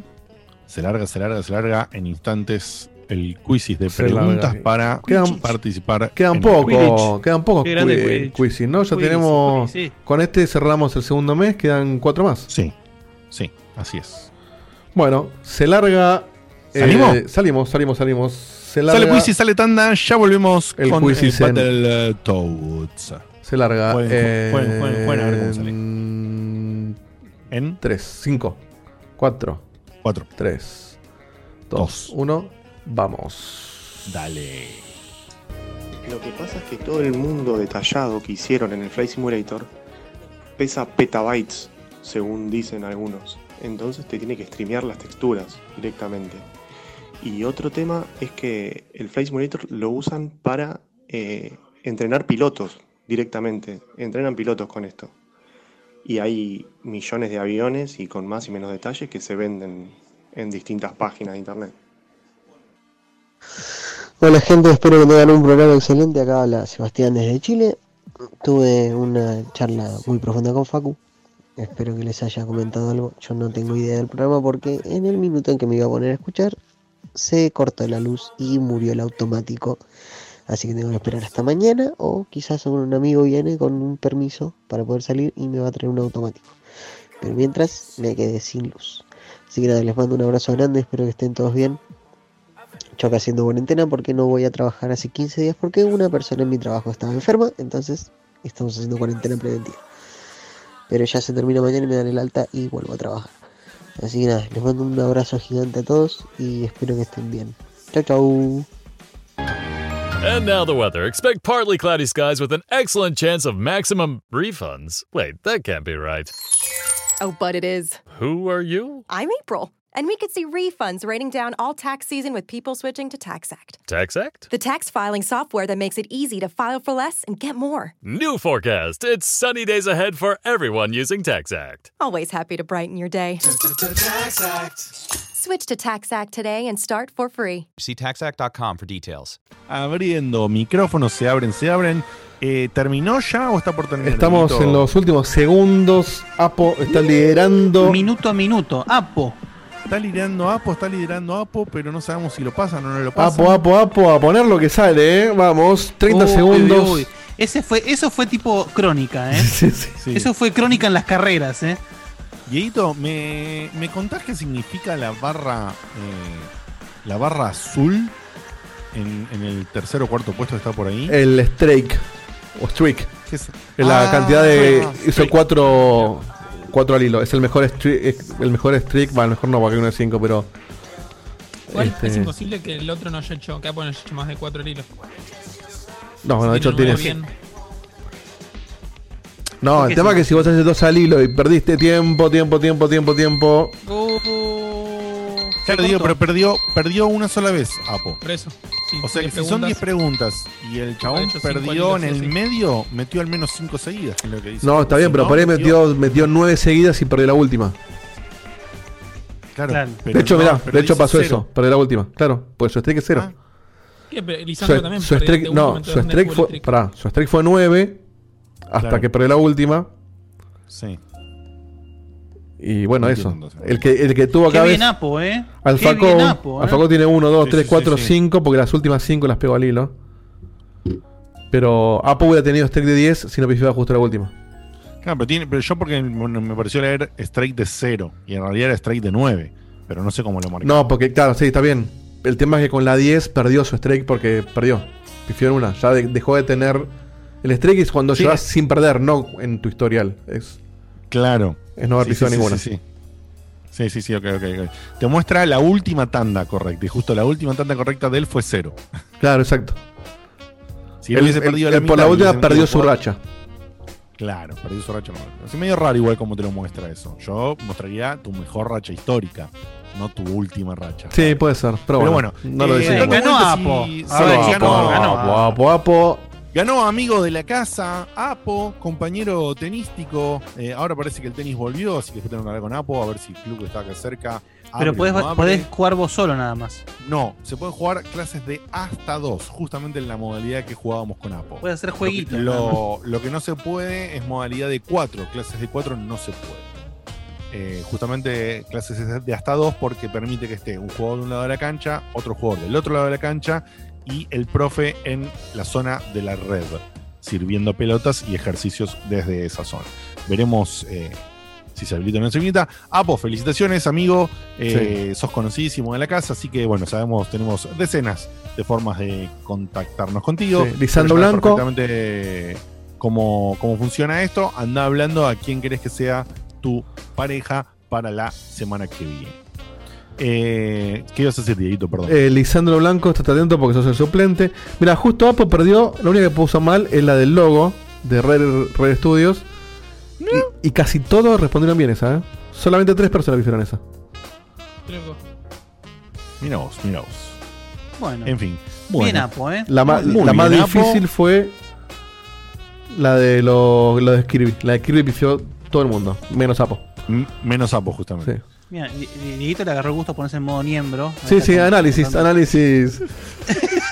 No pasaba esto desde las Olimpiadas del 74, cuando Alemania. Quizzes de primera. Sí, Quizzes de primera. Tan, tan, tan, tan, tan, tan, tan, tan. Bien. Bueno, bueno, pero. Eh, Pará, pará, pará, pará, pará. Pará, ¿vamos ya con el contenido o alguien tiene que decir algo más? No, voy a hacer una, una voy- puedo hacer una pequeña introducción y lanzamos. Vale. Eh, Como bien, bueno, ya arrancamos. eh, Yo por la cortina te digo. Sí, yo sé por eso te Ah. digo. Pero bueno, quiero comentar a, la- a nuestros oyentes que como bien dijo Diegote, como bien me introdujo Diegote, eh, me toca hoy traerles a todos ustedes un poco lo que es el nuevo, el nuevo Battletoads, que es un juego que ya desde que se anunció generó mucha polémica. Uf. Así que hoy vamos a decidir qué tal estuvo al final todo ese, todo, todo ese, toda esa espera, todo ese cambio artístico, todo. Pero bueno, como pasó con el, el famoso Yantae, eh, siendo que mm, es como una, una vuelta, así digamos, en Battletoads tiene mucho más significado, quería hacer un repasito eh, por toda la saga y mostrarles un poquito lo que fue la evolución de todo esto y que capaz esta, e- esta nueva entrega no es tan diferente a las anteriores como muchos creen o como por los, o los trailers hacen pensar. Así que me parece un buen momento para hacer un algo habrán hecho. Así que por favor, Dieguito.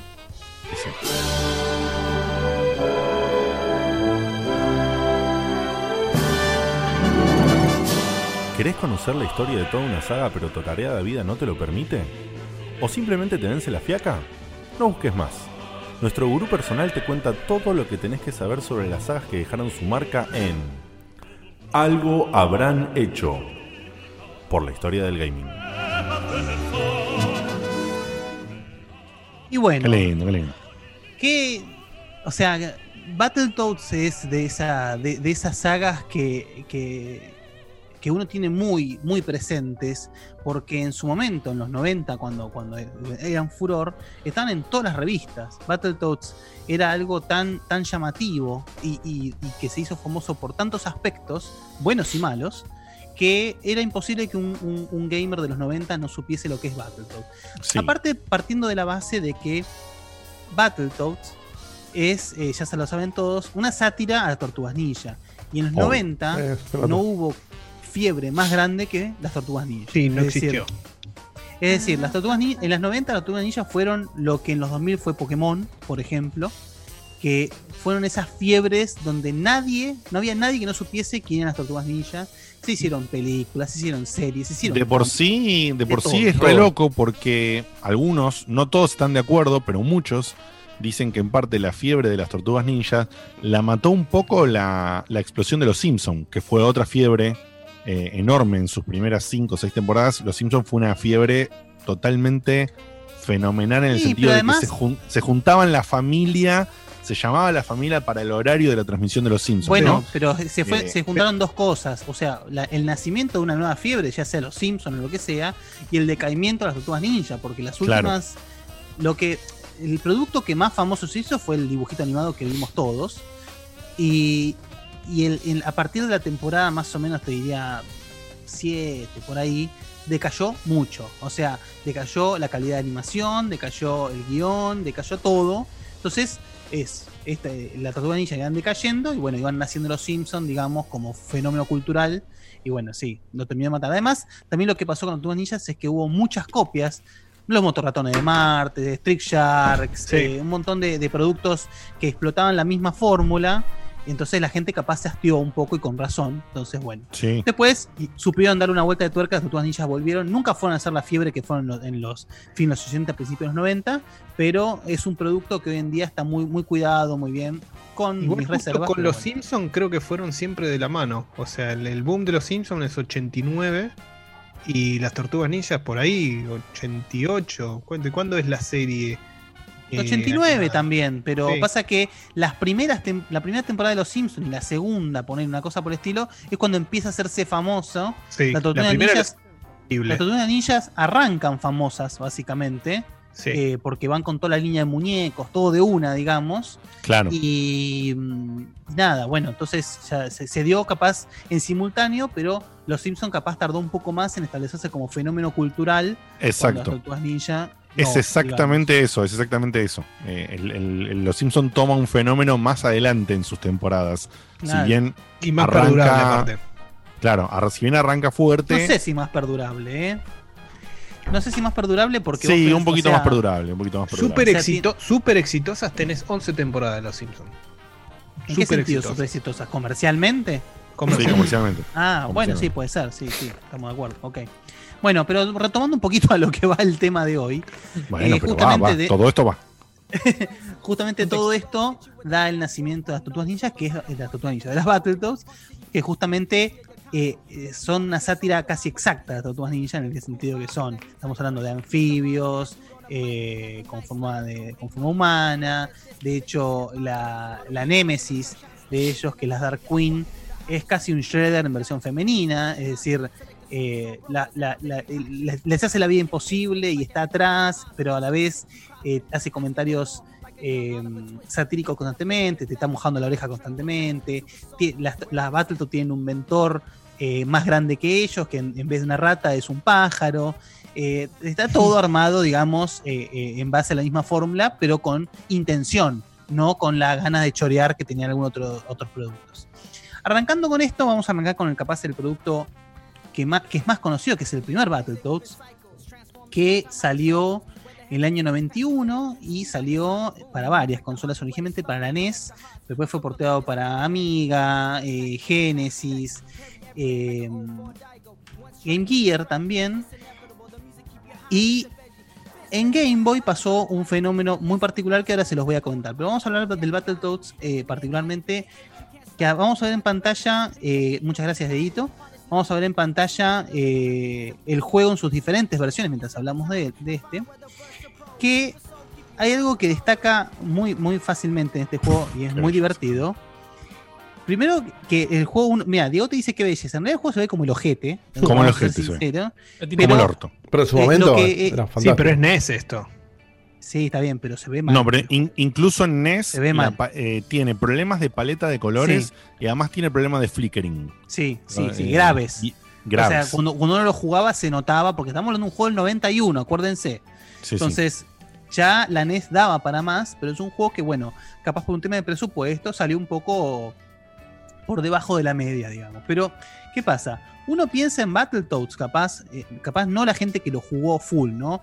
La gente que conoce Battletoads por arriba, piensa en Battletoads y piensa en esto que estamos viendo en pantalla, este, esta especie de beat'em up, digamos, que, eh, nada, eso, que, que no destaca mucho, sino más que nada el tema de que, bueno, eso es una rana gigante. El Y otra cosa impresionante, eh, Guille, que se podía jugar de dos. Claro, bueno, que encima el juego básicamente no te lo decía. Vos tenías que el segundo control hacer start en el mapa y ahí jugabas de a dos. Eh, un comentario aparte, obviamente no voy a hacer tanto énfasis en lo que es la historia de los juegos porque casi no las tiene. Es decir, eh, el Battletoads original se basa en que eh, Pimple, que es la, la, más grandota, la marrón, digamos, estaba paseando por ahí en nave con su novia, la princesa Angélica, y la Dark Queen los secuestra y el resto de, de- de las, tor- de las tortugas. No voy, a, sa- no voy a salir nunca mal el tema de las tortugas. ¿eh? Y no, el, resto, el, resto, el resto de las Battletoads, eh, es- es Rush y Seeds, salen a rescatarlo. Punto. Ni más ni menos que eso. Eh, el juego se desarrolla dentro del mundo de, digamos, de donde es oriunda la Dark Queen, que es Ragnarok, y listo. Esa es la historia. Tenés que rescatar a Pimple y a la princesa Angélica. Eh, Perdón, que- te, te cuento una anécdota de la del chuplé, que no lo decía. estábamos probándolo con, con mi amigo Pablo, de, de ahí lo- los viejos seguidores de Chepo, en el que Dieguito va imitado con el. Eh, eh, de cuando éramos chicos. Y justamente estábamos probándolo y dijimos, ¿por qué están esos corazones? ¿Ven que se ven ahora en la televisión? ¿Por qué están esos corazones vacíos? Como si fuese lugar para otro jugador. Y probamos Claro, de apretar Start en el otro control y fue tipo, ¡se puede jugar! Claro, pero ojo, pero Sí. si vos apretás Start durante el juego, no te no aparece pasa el nada. segundo player. Es solamente cuando estás en el mapa. Ay, boludo, no. eh, Increíble, no me acordaba de eso. Entonces eh, es terrible, pero bueno, no importa. Eh, al- al- a lo que iba es que uno piensa en Battletoads y piensa en esto que estamos viendo en pantalla. Pero ¿qué pasa? Battletoads te enseña a jugar un beat'em up, te enseña las mecánicas del beat'em up, agarrar las armas, tirarlas, todo, para después desechar todo eso por la borda y el juego no es un beat'em up. El Battletoads desde su nacimiento es un conjunto de géneros que nace como un beat'em up, o sea, el juego empieza como un beat'em up y pasa de beat'em up a platformer y de platformer pasa a carrera de obstáculos. Sin ningún tipo de aviso previo, sin ningún tipo de tutorial, el juego pretende que vos de un momento carrera, al otro boludo. adquieras reflejos de Jedi, básicamente, Esa carrera, por Dios. y hagas el turbo, el famoso, el infame turno, Turbo Tunnel, Que, roza lo imposible. Está roto. Roza lo Sí. imposible. Y encima el juego, lo peor de todo, es que es más difícil jugarlo de a dos. Es Sí. decir, cuando Sí. un uno, generalmente un beat'em up, dice, bueno, lo voy a jugar de a, de a dos para que sea más, más llevadero, qué sé yo, no. El Battletoads es no dos veces, es diez veces más difícil jugarlo de a dos. Además porque te fajás entre los dos. En, en este, en este Battletoads no hay eh, opción de no fajarse. Eh, el Turbo Tunnel depende de que los dos eh, jueguen bien, porque si uno muere, mueren los dos. Entonces, nada. Eh, si van a jugar este juego, imposible. no jueguen de a dos jamás, exactamente, es imposible. Lo loco Em, que es que este juego, con dos personas diferentes, con un primo y con Pablo, pasamos de a dos el Turbo Tunnel. eh, y, Wow. Pero nunca, pero nunca lo pudimos ganar. Porque justamente terminábamos tan enojados, tan Pero no solamente peleados, enojados, pues, sino que ahí con tan pocas te- vidas. Te agotás todas las vidas. En ese nivel te tenés todas las varias vidas. partes, tenés varias Sí, sí. partes de, de- de- de las naves. Tenés Varias el tercer partes. nivel y después ya la, la segunda creo que es la imposible. Le- Bueno. Yo jugaba en Family con un truquito que te da vidas infinitas y así tú no lo puedo hacer. Ah, claro, No, la- la no, pas- es que- Las pasamos todas, pero después hay una, una, to- una, una torre en la que ascendés. La de las serpientes. Para llegar al final, estuvimos dos veces subiendo la torre, casi llegando a lo que sería el nivel final o el enfrentamiento con la Queen. Y, nunca, lo, nunca lo logramos. Tan es la bronca que después, años después, cuando lo podría haber agarrado con un emulador, con vidas infinitas, save state o lo que quieras, nunca lo hice, boludo. Realmente no conozco el final del juego. No, bueno, yo, yo lo hice con mucha paciencia, pero en su versión de Sega Genesis. Y solo.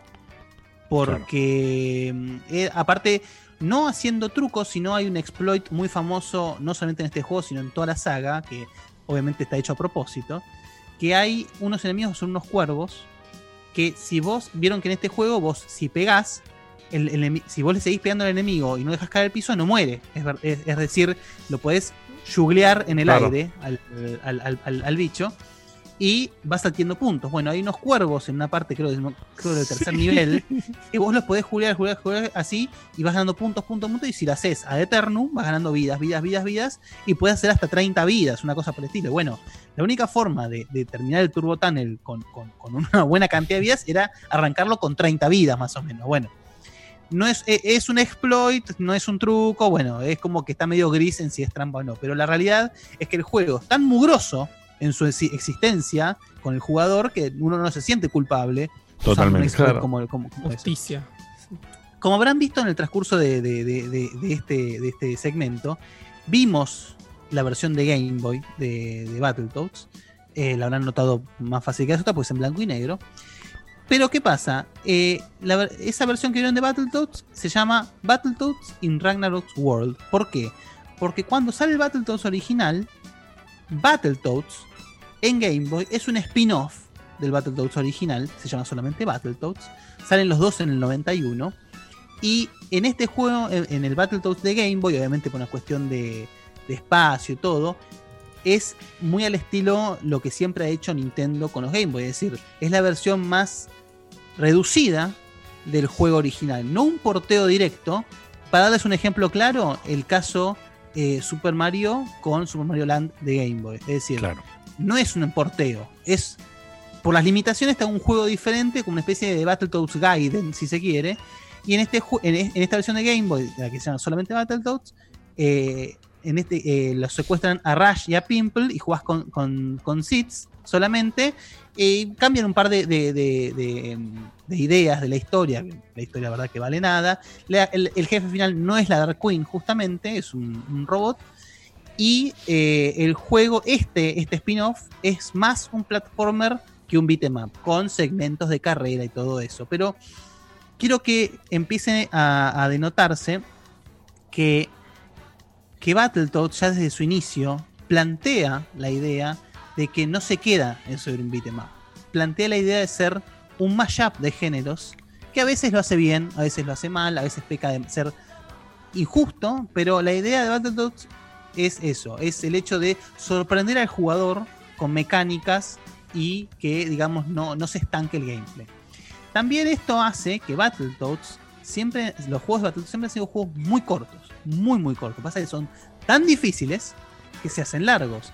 Pero el, el- el primer juego no tiene más de 6 niveles, el de Game Boy tiene 5, y ahora el que vamos a ver eh, subsiguientemente, que es el del 93, el, uno de los más famosos, que es el Battletoads in Battle Maniacs, un juego que sale para Super Nintendo, casi exclusivamente. Este juego es, es- es casi una especie como de, ¿cómo decirlo? De replanteo o de perdón por parte de Rare de la primera entrega, porque es básicamente una reimaginación del primer Battletoads, pero muy diferente. Porque el planteo es que, como una excusa, los- lo- las Toads son, son eh, invitadas a un, a un evento donde van a mostrar una, una Gamescope, se llama, que es como una especie de simulador de realidad virtual, y los eh, atacan el evento, eh, la Dark Queen y sus secuaces, digamos, y em, secuestran a la. mm, Perdón, no es Gamescope, sino Gamescape, perdón, me equivoqué yo. Y secuestran a la hija del CEO de la empresa que inventó este juego y además a Seeds. Entonces quedan como jugables Pimple y Rush. Fíjense que siempre, nunca están las tres juntas. Es decir, Claro. siempre como que secuestran a una o secuestran a otra, o qué sé yo, pero nunca están las tres juntas. Es como que necesitaban, era una, una excusa del argumento para ofrecerte el two players. Claro, para que no tengas un free players, básicamente. Eh, y en el de Game Boy ni siquiera, tenés, jugás de a uno y se acabó sí, el partido. Obvio. Pero bueno, en, Pero en el en Game Boy este- nadie cuestionaba nada en ese aspecto. Claro, más bien. Gracias que estaba el juego. Gracias que existía el Claro. juego. Olvídate. Claro. Este juego sale en el 93. eh, obviamente lo primero que destaca son los gráficos. Se, se ve, el juego se ve precioso, realmente. Obvio. Eh, pero justamente vean que el primer nivel es ese lugar con lava, todo eso que es, muy icónico en el juego. Sí, sí, pero es un muy- muy replanteo. claro, muy reminiscente. Pero el, Exactamente. el- juego, como verán, de repente hay terremotos y bajan lo- los niveles y se forma los cañones del primer nivel de Battletoads. Sí. Eh, todo el juego es eso, son, son replanteos de los mismos niveles del Battletoads original, como que ellos a través de la, de la Gamescape están jugando, ellos están jugando los niveles del Battletoads original. Claro. ¿Entienden? Siempre Battletoads, perdón, mejor dicho, nunca Battletoads se toma en serio. Siempre es una joda, siempre es un chiste, siempre es eh, el, el juego por el juego mismo, no- ni más que, ni menos que eso. Uno capaz tiene un recuerdo un poco sesgado de Battletoads en, en sentido de cuando Battletoads era furor, eh, uno tenía idea de que era un juego como importante, como una, una, gran, una gran marca. Y la realidad es que no es tan así. Es decir, eh, Battletoads tuvo muy pocos juegos.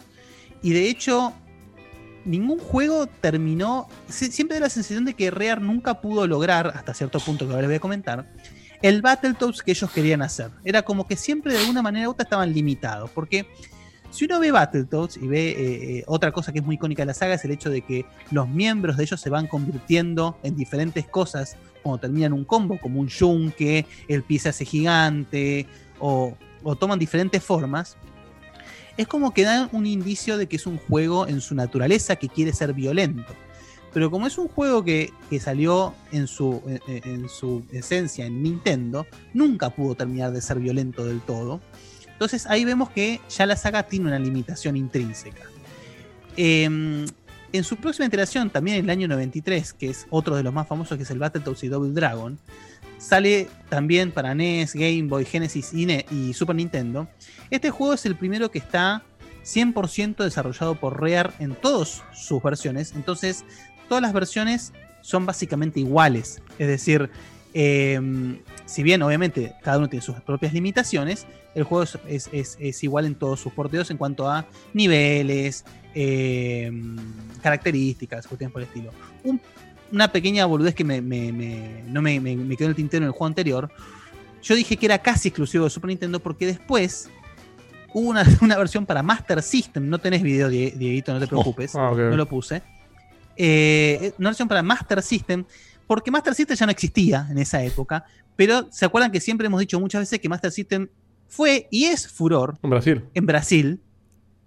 Entonces, mucha gente desarrollaba para Master System para Brasil y Tectoy, que fue la empresa que tuvo la, licencia de distribución de Master System en Brasil, agarraba esos juegos que la gente hacía y los distribuía oficialmente para la consola. Esto es lo que hizo con, esta versión de, de Battletoads y Battlemania, que es un juego que en primer lugar uno lo ve y dice, che, la verdad que qué buen laburo este, pero el juego está hecho mierda por todos lados, de hecho casi que no se puede terminar, nada, es una porquería. Pero bueno, volviendo al, al Battletoads y Double Dragon, este juego imagino que muchos también lo tienen en mente porque bueno, justamente es raro, de repente una saga como Battletoads se mezcla con Double Dragon y, y, ¿qué, y, y qué hay? Nada, bueno, nada, es básicamente un Battletoads con los con eh, Billy y Jimmy metidos. ¿Por qué? Porque la excusa del juego es que se, se, se alían Shadow Boss, que es el, el- malo de, de la versión de NES de Double Dragon, con la Dark Queen para eh, hacer chocar una nave con forma de ratón gigante contra la luna, cualquiera. Y el, y el juego. Y, ahí juego- nacían los motorratones. bueno, de todo, todo junto. Y el juego se desarrolla a lo largo del recorrido de toda la nave de las Battletoads y de los Double Dragon. Es un juego que también es muy corto, muy, muy corto. Y como verán en pantalla, rehúsa muchos aspectos como las carreras en motos. Pero acá, en las, en las motos, vos podés pegar. Es decir, este, esta versión de, de Battletoads, el Battletoads y Double Dragon, sí toma la esencia del beat'em up y lo lleva, es el, jue- es el más beat'em up de toda esta línea de Battletoads, digamos. Toda la parte de, de plataforma y todo eso la deja de lado. Si bien hay niveles de beat'em up hechos sin profundidad, no dejan de ser de niveles de beat'em up por sobre lo platformer, digamos. Claro. ¿Qué tiene sentido si es que metes al Double Dragon? La verdad que hacer Y un sí. platformer al Double Dragon no tiene ningún tipo de sentido. Así que este capaz es uno de los que más llegó a la gente porque también no, importaba si vos tenías Sega Genesis, no importaba si vos tenías eh, Super Nintendo, Game Boy, NES, podías jugarlo.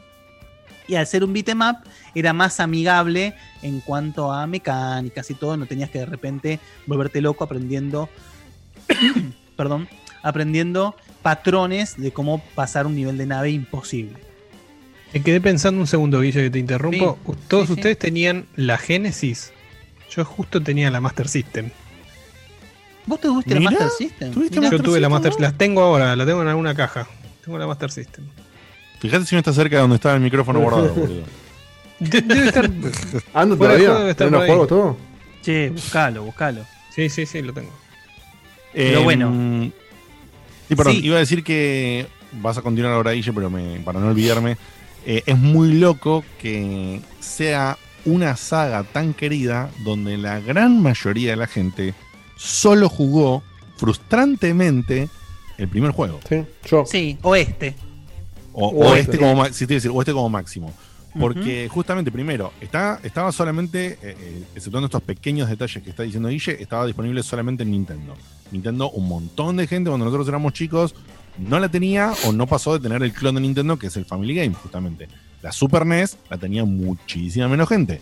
Eh, y, y no porque, tenía era muy, acceso. porque eran muy caros los juegos. Claro, O sea, eran muy caros los juegos. Y, y justamente la Genesis eh, o la Mega Drive llegaban acá de manera pirata. Perdón, me acaban de decir en el ir- chat. Era la Mega Drive la que tenía yo. Ah, te confundiste. La Mega Drive es la- me es la confundí. Genesis europea. Sí, sí, sí, sí, sí. Eh, y, No me acordaba el nombre perfecto. Claro. Y, y entonces eso, eso también siempre me pareció muy loco, porque todos guardamos un cariño enorme a un juego odioso en, en su Hmm. diseño, en un montón de aspectos. Claro. Pero lo Es lo- guardamos un cariño enorme y, y casi ninguno jugó más que aquel viejísimo juego. Es re loco eso. Nadie lo terminó. Es que justamente yo por eso hice esa, esa acotación, porque eh, a mí realmente me, me resultó un poco curioso cuando salió ese, ese primer trailer del nuevo juego de Battletoads, cómo la gente saltó como si estuviesen tocando el Santo Grial. Cuando estamos hablando de una saga que, como saga, o sea, como saga no tiene valor, porque es una saga completamente incoherente en sí misma, Claro. sino que además un juego que no, no, no tenía una entrega hace 26 años. Realmente te afecta la, la decisión, una decisión de diseño. Ah, de- no respetaron. de querer revivirlo, No o respetaron sea- el nivel que nunca vi. Puta Pero bueno, la verdad que me resultó, me resultó muy llamativo y por eso quiero hacer énfasis en este informe sobre eso.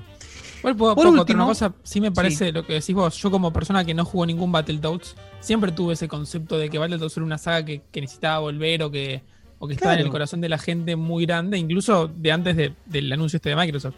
Incluso de ustedes, de alguna charla o de, o de lo que se va como mencionando mucho sistemáticamente. Así Sí, que nada, qué curioso con todo lo que contás que la realidad sea tan distinta. Es que ¿Sabes para mí con qué o es comparable?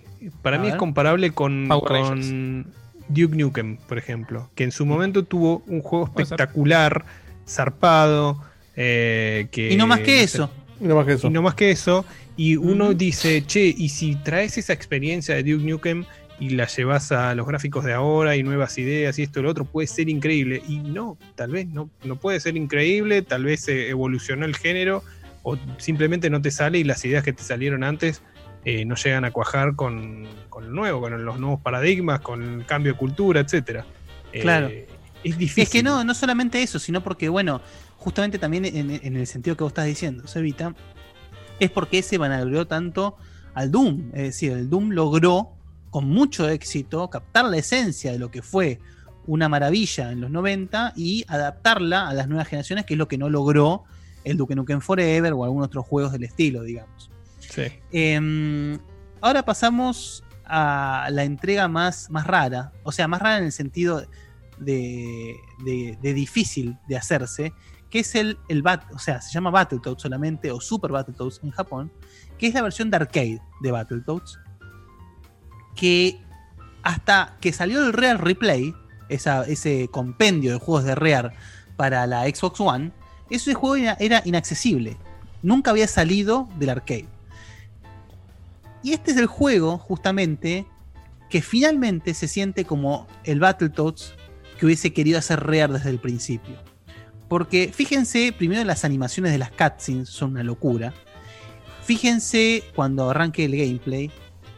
Los gráficos son espectaculares y además es un beat'em up puro y duro y además súper violento.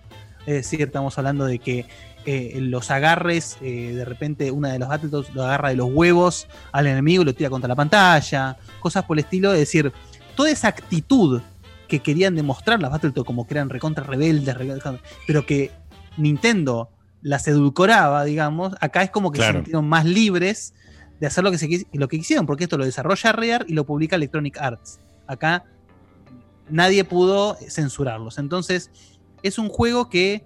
Sí, si de por sí se ve, se ve sangre. O sea, Claro, claro. Entonces, eh, es un juego beat'em up en su, en su máxima esencia. eh, que si bien de repente tenés las motos, qué sé yo, también toma eso del Battletoads y Double Dragon de que podés pegar mientras usas las motos. Todo eso, es decir, es violencia, beat'em up en su máxima esencia. Acá justamente es el primer Battletoads donde puedes elegir a las tres y donde las Ahí tres mira. y donde las tres tienen diferencias en sus stats. Es decir, Pimple, además de ser grandote, el sprite es más fuerte y es más lento. Eh, Rush es, es, la, más chiquita de las tres, entonces es más rápido. Cuestiones por el estilo. Eh, ya por una cuestión casi de culto, el juego es difícil, digamos. Ya es como que sacar un Battletoads fácil sería un insulto, digamos. Pero no eh, es completamente eh, ganable el juego sí, sí, es jugable. Jugable y ganable. Y es muy divertido, obviamente siempre intentando jugarlo no de a uno, ¿no? Porque Eh, yo, como amante de los beat'em up, les digo que un beat'em up lo puedo arrancar solo, pero yo creo que a medio camino un poco me Sí. aburro de jugar un beat'em up yo solo. Eh, así que acá esto fue el repaso, digamos, de la, de la saga columna vertebral de, de- de- de lo, de lo que da lugar a lo que voy a hablar ahora. Pero voy a hacer un pequeño, un pequeño, una pequeña nota al pie, que es ahí el, un videito más que tenés, eh, videito antes del video del, de gameplay del juego actual, que es que en el año 91 hubo un piloto para hacer un dibujo animado de Battletoads. Obviamente, eh, queriendo aprovecharse de lo que fue el éxito del juego y además del éxito del dibujo animado de Tortugas Ninja, eh, que realmente, nada, eh, dejaba mucho que desear la animación. Y además era, obviamente, si el juego quería ser eh, violento y no podía, imagínense un dibujo de estas características que se pasaba los famosos Saturday Morning Cartoons, es decir, que lo pasaban el, el- el sábado a la mañana, digamos, y que las Battletoads eran humanos que se podían convertir en Battletoads. Oh, y... qué crocante, boludo. Dios mío. Con todos los las cosas más cringe que se pueden imaginar. Entonces, obviamente, este juego, este juego, perdón, este dibujo no vio la luz del día, más allá de su piloto, y creo que fue una muy sabia decisión, sinceramente. Sí, obviamente. Porque nada, lo que están viendo en pantalla imagino que habla por sí mismo. Que no creo que nadie quiera ver un dibujo de esas Sí. características. Che, Guille, dos cosas. En, en el chat preguntó alguien por ahí, ¿y el de Wii? ¿Hubo uno de Wii? ¿O, No. quisieron, o se habrán confundido? No, no, capaz hubo algún porteo de los viejos en Wii o una cosa por el pero nunca hubo un Battletoads de Wii. Ok, perfecto. Hubo un momento, un, un proyecto de hacer un Battletoads en Game Boy Advance, pero bueno, fue cancelado. Eh, después, pues, las Battletoads tuvieron como apariciones de invitados. ¿Se acuerdan? Si, no- si, no- si recuerdan, en la versión de Xbox One de Shovel Knight hay un nivel donde las Battletoads son el boss. y Rush es un personaje seleccionable en el último Killer Instinct. Pero Sí. bueno, eh, nada, las Battletoads estuvieron básicamente desaparecidas durante 26 años. Y aparte, justamente desde ese, desde, desde ese punto de partida es que arranca este juego, el Battletoads actual que les queríamos traer hoy en día. Que si bien la fecha de salida es eh, mañana, día 20, bueno, hoy, día 20, mejor dicho, parece que se habilitó un poco antes. eh, Vos podías bajarlos desde hace mucho tiempo para tenerlo ya instalado y listo para jugar, pero por lo que cuentan los chicos en el chat, eh, el juego se habilitó hace unas horas cuando arrancamos el programa, así que bueno, ya hay gente que lo va a estar jugando. Yo ya tuve la suerte de jugarlo bastante, casi terminarlo, no, no llegué Sí, a la- de por sí no sabía eso y yo lo jugué hoy. Le di play a las seis y pico de la tarde en Game Pass y me anduvo. Ni sabía, pensé que. Pero Pensé vos no tenés la cuenta ayer. de Checkpoint, vos no tenés la cuenta de No, Checkpoint. no, no, no, ¿verdad? no, con mi cuenta. Ah, con, ah, con bueno, mi ok, cuenta. Bueno, se ve que y todo. Se ve que, que La nada. diferencia que- horaria probablemente también. Diferencia horaria, una cosa por el Sí, estilo. quizás Pero bueno, en algún país ya la pusieron y quedó. Claro. a mí resultaba muy, no solamente por una cuestión de reminiscencia y traerles contenido a nuestros queridos oyentes a hacer esta sección, sino porque justamente quería que tuviesen fresco y bien claro la esencia de Battletoads para entender lo que es este juego, que a mi parecer es brillante. Es decir, primero principal, sigue con la misma línea de no tomarse en absolutamente nada en serio lo que sucede, y de hecho las Battletoads eh, no tienen un juego hace 26 años, 26 años porque por error están- estuvieron encerrados en un búnker jugando durante 26 años. Muy bien, muy bien. Y nada, y, y, y, y- y Rush tiene la ilusión de que va a salir de, de ese búnker y son famosas, y no, obviamente nadie se acuerda de ellas. Eh, entonces está la obsesión de Rush por lograr ser famosas, cuando en realidad nunca lo fueron, y, eh, y en, el proceso de mostrar que son super, superheroínas o superhéroes, eh, pero no tienen con qué, porque no, no encuentran a Dark Queen, no tienen nada contra qué combatir. Entonces, nada, eh, el juego empieza con esa premisa bastante divertida, se va expandiendo, pero hay dos cosas muy destacables, que es el hecho de que mantiene la esencia de que mezcla muchas mecánicas de juego. El juego arranca siendo un beat'em up, como vimos en los trailers, como estamos viendo en el video que estamos pasando ahora en, ahora en el momento, pero no tarda en demostrarte que pasa a las carreras de las. A la, a la, digamos, a la sección de las carreras de las, de las motos voladoras. Eh, pero esta vez desde una perspectiva en tercera persona, lo cual a mí lo favorece muchísimo y hace que Sí. la sección sea muy, pero muy divertida. Sí. De hecho, si bien no es, ah, no es fácil, no es difícil tampoco, pero no es fácil, pero no es frustrante. Es decir, lo hace, está hecho de forma muy divertida y que te llama siempre a intentar jugar, jugar, jugar, jugar. Sí, de por sí Em, yo cuando pasé la primera vez, dos cosas. Tiene checkpoints. Claro. eh, y además de tener checkpoints, eh, tiene justamente un, un sistema de vidas, digamos que está muy bien manejado. Yo morí varias veces, pero no llegué ni de cerca a la frustración, ni tampoco me pareció un paseo. Realmente, No, no, lo- lo- claro. en, un, en un momento lo- los timings me costaron y me cagué muriendo Sí. varias veces. De hecho, ya el juego Por tiene eso. tres niveles de dificultad para elegir. Entonces ya lo hicieron más accesible en ese sentido. justamente me parece que eso es algo para destacar, así que gracias, que es el hecho de que está, para mí, perfectamente balanceado. Está balanceado de manera tal de no ser un juego fácil, salvo que vos lo pongas en fácil, como bien dijo Dieguito recién, pero tampoco es difícil, es decir, es 100% disfrutable. Algo que, que salta a la vista es, está bien, hubo un cambio de diseño en cuanto a caricaturizar más a las Battletoads, pero para mí lo beneficia. Es decir, Lo beneficia eh, para mí. es el nivel de animación del juego, no solamente in-game, sino que las cutscenes es magistral. Es de lo mejor que se puede ver hoy en día en cuanto a animación 2D. Y a eso se le suma un espectacular voice acting. De, tanto de las, de, las, de las Battletoads como de todos los personajes que aparecen. Y destaco principalmente el voice acting de la Dark Queen. Porque le dieron una tonalidad tipo inglesa. Y sigue siendo una forra constantemente, constantemente, todo el tiempo, mojándote la oreja, boludeándote. Y es. Hay un nivel magistral de escritura en este juego. Es. Es como que logró el balance perfecto entre ser gracioso, querer por momentos decirte, mirá, mirá cómo paso a ser cringe, pero no lo soy. Es decir, hago chistes boludos, pero son, están tan bien puestos que son muy divertidos. Entonces, em,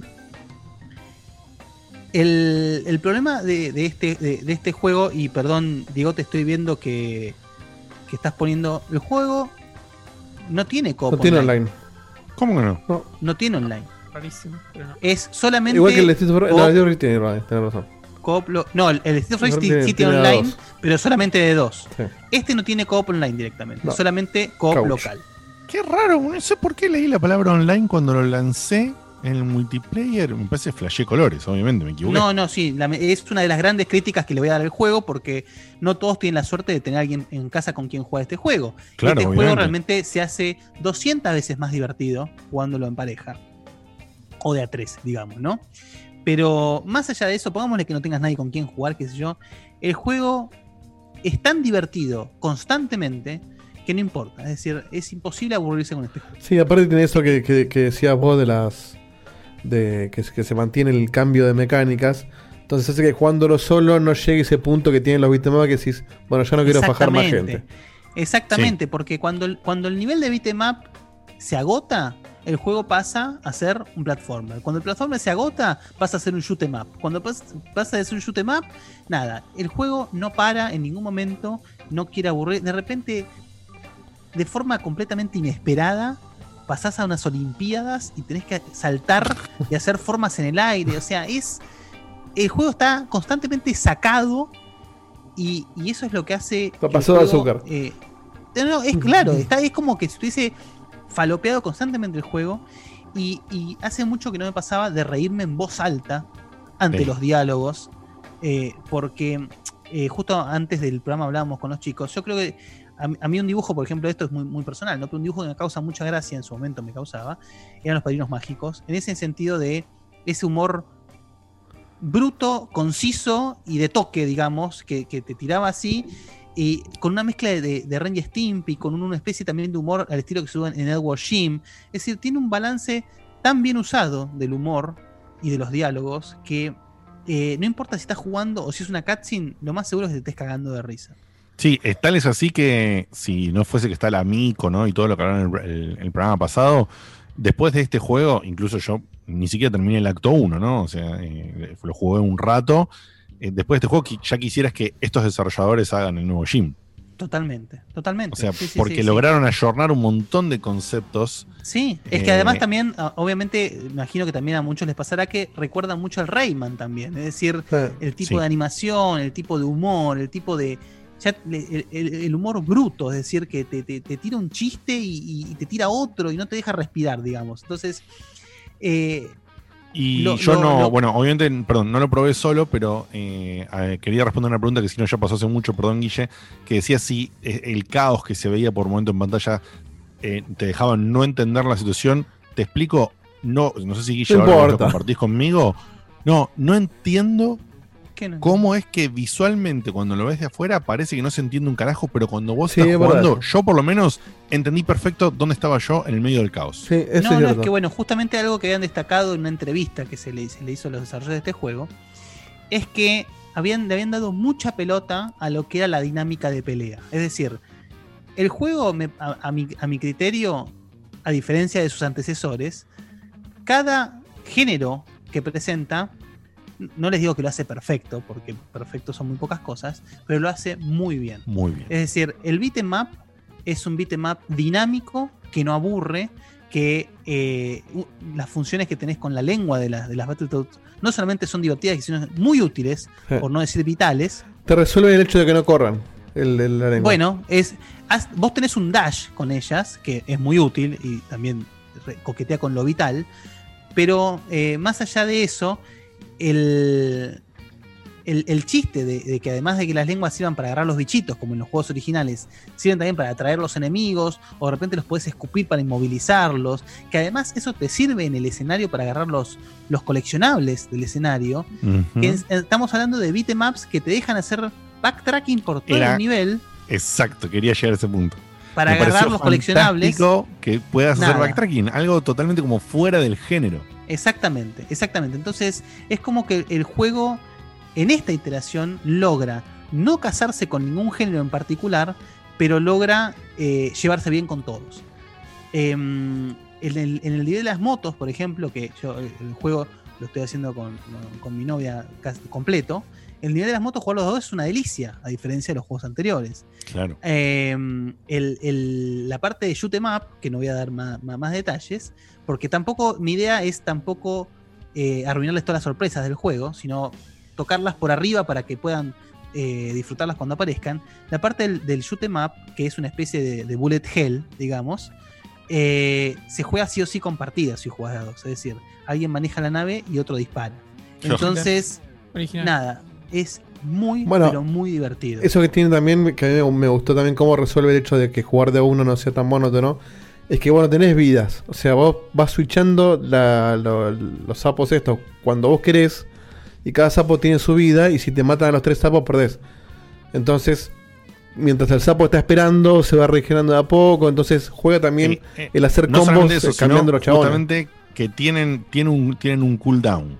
Y vos Claro. realmente Justamente- perdés si se termina el cooldown de las dos y morís con la tercera. Claro.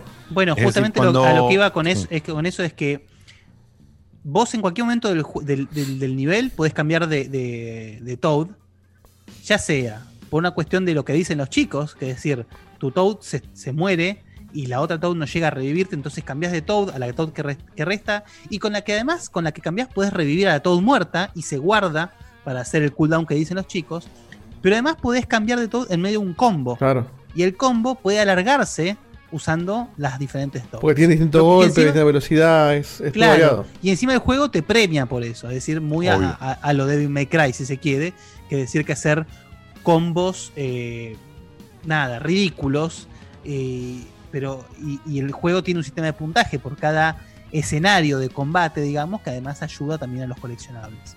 Exactamente, justamente un coleccionable es. Eso está bueno porque el coleccionable no te pide la enfermedad como tipo los Devil May Cry, que es hacerlo en doble S, esa No, raza, no, no, Sino no, que te nada. deja llegar a S, pero. Pero con A estás. Exactamente, el coleccionable te pide que tengas todas las peleas de cada stage en A o más. Exacto. O puedes tener. A o más. Si llegas a A, cumplís con los coleccionables en ese eh, aspecto en particular. Y, a- y los coleccionables de exploración, que justamente funcionan muy bien porque tiene backtracking, de por sí hoy, por ejemplo, me di cuenta, sin, sin explicarla cómo, cómo se sacaba uno de los coleccionables. Y ahí me, me di cuenta por qué no estaba encontrando los coleccionables como había encontrado en los dos niveles anteriores. Y me empecé a hacer todo el backtracking para encontrarlos. Lo hice, lo encontré y después seguí. Y eso me pareció eh, maravilloso y como muy, muy fuera de- de- del género. eh, y justamente compensa muy bien lo que estaba diciendo Guille, que la, la mezcla de géneros que hace en los, en los dos tipos que me tocó a mí hasta ahora, que son simplemente el, el, el beat 'em up y, y las, las motitos, eh, todavía no me tocó otro. ah, Sí, perdón. Y me tocó también esto de que tiene los, los pequeños puzzles. Los hackeos. De, de hackeos. Los hackeos. Y eh, eh, espectacular. Eh, lo- eh, son también un microgame, los, los puzzles de hackeo, y eso está bárbaro también. O sea, eh, eh, se nota que, eh, Guille, vos no sé si ya lo terminaste. O... Estoy ahí, estoy ahí cerca Ah, de terminarlo. eh. Lo que decís vos, comentás, esta, cada una de estas incorporaciones de otros géneros o estas mecánicas que mete por fuera de lo que en la cáscara externa sería solamente un eh, los ejecuta de muy buena manera y quedan excelentísimamente integrados en todo el delirio general que plantea el juego. Y me parece también es un mensaje para toda la, la prejuiciada pedorra de internet. Que, Sí. que vi- vimos dos imágenes y primero pasaron dos cosas re locas. Una la que claramente marcó Guille. ¿Por qué le reclamás algo a un juego que jugaste uno solo en una saga o dos en una saga que no tenía ninguna identidad de nada más que la 20 locura? Sí, y que nunca te prometieron que iba a ser lo que vos querías tampoco. Claro, que nunca prometieron una pija de nada. Y después que se vieron dos imágenes, se ve como el orto. no- no sé qué el juego se ve Increíble. awesome. Increíble se ve. Se Aparte, ve eh, eh, la fluidez de la animación es, es increíble. Sí, justamente eh, la referencia a Jim que hace Guille tiene que ver justamente porque Jim siempre destacó por la maravillosa estética y animación. Y este juego tiene maravillosa estética y animación. Tiene eso O sea, aparte eh, de los, de los beat'em up bien hechos que vos los golpes que das sentís que están impactando y que no que estás pegando a un fantasma. Parece una boludez, pero es muy cierto eso, sí. Sí. De por sí, eh, en, ese, en ese factor, el dash te demuestra claramente lo bien que funciona. el- el- la profundidad en un juego que se ve como 2D, pero que sabemos que tiene la profundidad de lo que sería, digamos, un. Un- no sé cómo se llama, por capas o porque no vendría a ser 2,5D en este caso. No, no, no, Porque no. 2,5D Con tiene que ver profundidad, con. 2D con profundidad, Este si es se 2D quiere, sí. con profundidad. Y esa profundidad que en muchos juegos funciona cuestionablemente, como bien decía Guito, acá funciona, no sé cómo, pero funciona bárbaro. Sí. Bárbaro. El juego, eh, eh, el juego se siente, se siente muy bien. Y, y quiero destacar algo que parece una boludez, pero creo que hoy en día es, es muy sorprendente. Es que es un juego divertido. O sea, eh, en ningún momento arrastra, en ningún momento te cansa. Eh, capaz hasta, te- hasta, digo, justamente el juego está tan pasado de azúcar que tenés que tomarte un segundo como para Claro. reincorporarte un poco. Y además a mí me ha pasado, claro, básicamente, me ha pasado realmente de, de, de- de tener que rever cutscenes porque lo que me he reído con algunos diálogos y Sí. justamente el trato que le dieron al juego a la relación de, de las Battletoads con la Dark Queen es magistral.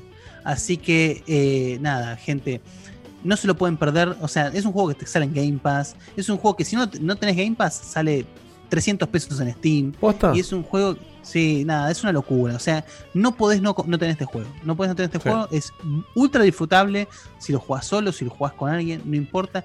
Si, si como nos comentó Facu antes, de repente tenés planeado eventualmente juntarte con dos personas más, jugar este juego de a tres debe ser una fiesta. Así que no lo dejen Sí. pasar. eh, es, es barato por donde se lo mire. Y yo creo que, sinceramente, es demasiado barato para la calidad del juego ante el que estamos. Así que, Y recuerden que en este país, eh, lamentablemente, comprar antes siempre Sí, es mejor. la inflación lleva Así, que si, Siempre. así que si lo vas a jugar después de la pandemia, lo que sea, y tenés ahora la guita para comprar un Steam a 300 y pico de P o Compre, 400 P, comprátelo, man. Sí, la gente, la gente que abusa de VPN hizo que ya no convenga esperar las ofertas en Argentina. Algo rarísimo. Eh, Sí, La correcto. pregunta que hace Z la tenía yo también, Guille, y es pregunta, viste, esa innecesaria para, para tirar pica, pero ¿Streets of Rage o, o Battletoads? No, eh, es que justamente eh, entiendo que los dos lo que lograron es captar muy bien la esencia que quisieron Sí. tener sus predecesores y traerlas a la, a la generación actual. Elegir uno no tiene sentido, en el sentido de que son dos productos totalmente diferentes, ya de partida de base de que Street of Rage es un beat'em up puro y duro, cuando Claro. Battletoads te estoy contando que es un mashup de géneros. Así que no, elegir no tiene sentido. eh, ¿Pero cuál te gustó más? Y personalmente a mí Street of Rage, pero porque me gusta más Street of Rage. Claro. Pero no te- con eso no te digo que Street of Rage es mejor que Battletoads. No, no, no, No, no, De hecho, a mí me pasó, a mí me pasó al revés. A mí me gustó más Battletoads porque me gusta justamente el mashup. Claro, bueno. Ahí está. Ahora sí, ahí está, ahí está bien contra. La contrarrespuesta ahí está muy buena. Pero el de Claro. me pareció fantástico. De hecho, lo hice, lo hice más de una vez, lo jugué con Dani, lo jugué solo y me encantó. Pero sí que quede claro lo que, lo que decía Guillo. O sea, Street of Rage se siente completamente como un beat'em up puro y duro que no sale de ser un beat'em up puro y duro. Es lo que quisieron hacer, es lo que por lo menos Guille, Dieguito y yo interpretamos que quisieron hacer con Street of Rage y nos gustó. A otra gente no le gustó porque no cumplía con no sé qué mierda, qué sé yo. Pero a nosotros nos gustó muchísimo. Y este, no, este es un juego de, de mashup de géneros donde tiene una mecánica importantísima en el. Sí, el up es por ahí lo más principal, pero. Pero Hay no, una, porque- a- hay una escena que destaco en el Battletoads que me hizo reír muchísimo. Que es, eh, bueno, lo que también una cosa que salta a la vista cuando. En muchos trailers ya apareció la Dark Queen, no es ningún secreto que aparece la Dark Queen. no, obvio. Eh, lo más que más destaca es cómo está vestida. Si ustedes recuerdan, la Dark Queen de los 90 estaba prácticamente en pelotas y ahora está vestida, básicamente, tiene ropa. Entonces, y hay una escena, y hay una escena, bueno, que hacen una, un- una referencia directa a eso. Y cómo está presentada y cómo está resuelta esa escena, nada, es espectacular. Así que, gente, mide por donde se lo mide, este, este juego es un win. Eh, nivel animación, nivel gameplay, nivel presentación, nivel contenido, porque es un juego que tiene mucha rejugabilidad. Así que no lo dejen pasar, gente. Y yo, y yo les digo así, con este, espero que lleguen a la misma conclusión que yo, que haciendo el repaso de la saga, sacándose un poco los prejuicios de encima y haciendo un, análisis objetivo, es uno de los mejores juegos de la saga. Totalmente. Mira, sí, eh, yo voy a. Yo creo que lo, lo- primero bueno, le agradecemos de vuelta, hay que decirlo a Microsoft por la copia que nos dio anticipadamente. Gracias a eso podemos hacer la review antes de que salga. Pero el programa de hoy, como que eh, vi- vino redondito porque básicamente tenemos una excusa para que pagues por lo menos un mes de Game Pass y pruebes todos los juegos. Ah, sí, Sí. totalmente. O sea, no, si, te quedó alguna duda, con un mes de Game Pass que encima vale 40 mangos, eh, Jugás dos juegazos. Jugás dos juegazos, te sacás la duda si querés volar en el avión o no. Este, podés hasta llegar a ter- Este juego lo terminás en menos de un mes, ni hablar. O sea que. Sí, ni hablar. eh, Este- este- el juego lo terminas en un par de sentadas. tal cual. O sea, no hay excusa para no ponerte al menos un mes de Game Pass y probar estas dos cosas, me parece. No, y no, lo loco, no. mira, fíjate que hay algo con el tema de las release dates. Eh, quizás una exclusividad de Microsoft o lo que sea, porque en este momento en Argentina el Battletoads en Steam no lo podés comprar. Todavía dice que faltan 13 horas para. Bueno, Debe estar para con hora de- local y, el, y el otro Sí. debe ser hora, hora global. para que sea desbloqueable. Y como decíamos en Game Pass, yo ya lo, ya lo estuve jugando. Sí, Eh, no, con la copia, no con la copia, lo estuve jugando como, como usuario normal Claro, de, como Game Pass. de Game Yo- Pass. yo- este juego vale un mes de Game Pass y más todavía. Es decir, que, que- que por tener Game Pass yo puedo tener acceso día uno a un juego de este, de, de este nivel. Es algo que a mí todavía no me entra en la cabeza, sinceramente. No, no, no, tal cual. Acá, es lo que hablamos no- siempre. A mí, a mí de, de lo que va en este año, me, me flipó el cerebro jugar eh, completo el Ori 2, digamos. Sí. Claro, Por bueno, tener Game 2 Pass. también, O sea, me- exacto. me, me- me quemó el cerebro. Tipo, ¿por qué? ¿Cómo puede ser que haya jugado esto sin, sin poner un, un dinero extra de, de mi suscripción? De hecho, a mí me tan- pasó. Tan, accesible, ¿no? Como el que te comenté hoy, el Spirit, eh, Spirit Ferrer era. Spirit. Sí, el, el- el- la Spirit granjita. Spirit Fighter. Me pasó de Es que. hermoso ese juego. Es una, es una hermosura. Después lo contamos, sí, yo lo jugué, un- lo jugué bastante ayer. Pero me pasó de que vi que estaba en Steam, que estaba por salir y dije, hoy vamos a pedirlo, a ver qué onda. Y entré a todo el sitio donde pedimos, qué sé yo, hice todo el trámite y después veo que ya estaba en Game Pass para bajarlo en ese momento. Y dije, ¿qué estoy haciendo? ¿Por qué estoy pidiendo esta boludez? Lo, lo bajé, lo, ¿Qué mierda lo quise probar para, solamente porque dije, ah, hasta acá lo tengo que probar ya. Y me quedé jugando tres horas. No, es que es precioso. Es precioso, ese juego, es, es ese juego divertido. quiero, quiero eh, dedicarle full porque me parece que es un juego que merece full atención. Pero bueno, Sí. eso me parece que me parece que podemos hablarlo el programa que viene Sí, o algún sí. otro de los. Sí. Yo lo jugué bastante y, y lo, quería, lo quería comentar en un programa, no honestamente, pero podemos a, jugar un rato con cada uno y hablarlo porque Obvio. es muy lindo lo que hizo ese juego.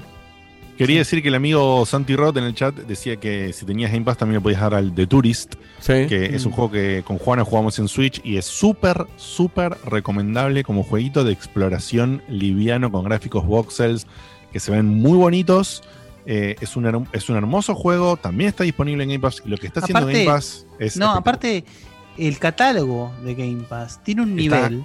cada tiene vez un- mejor. Tiene un, tiene un nivel eh, impresionante. Aparte, al punto de que está bien. Eh, eh, es cierto que lo que voy a decir ahora no aplica hoy en día en cuarentena. Pero el día de mañana, cuando nos podamos volver a juntar entre gente y la vida sea buena de nuevo, eh, pongámosle que vos tenés una juntada y viene- vienen amigos tuyos y vos no sos muy, muy, muy jugador de juegos de pelea, una cosa por el estilo, entras a Game Pass y te bajas el Tekken, te bajas el Soul Calibur, te todo. bajas el Dead Alive, te bajas el Mortal Kombat. O sea, es una Hoy locura. metieron el Resident 7, imagínense.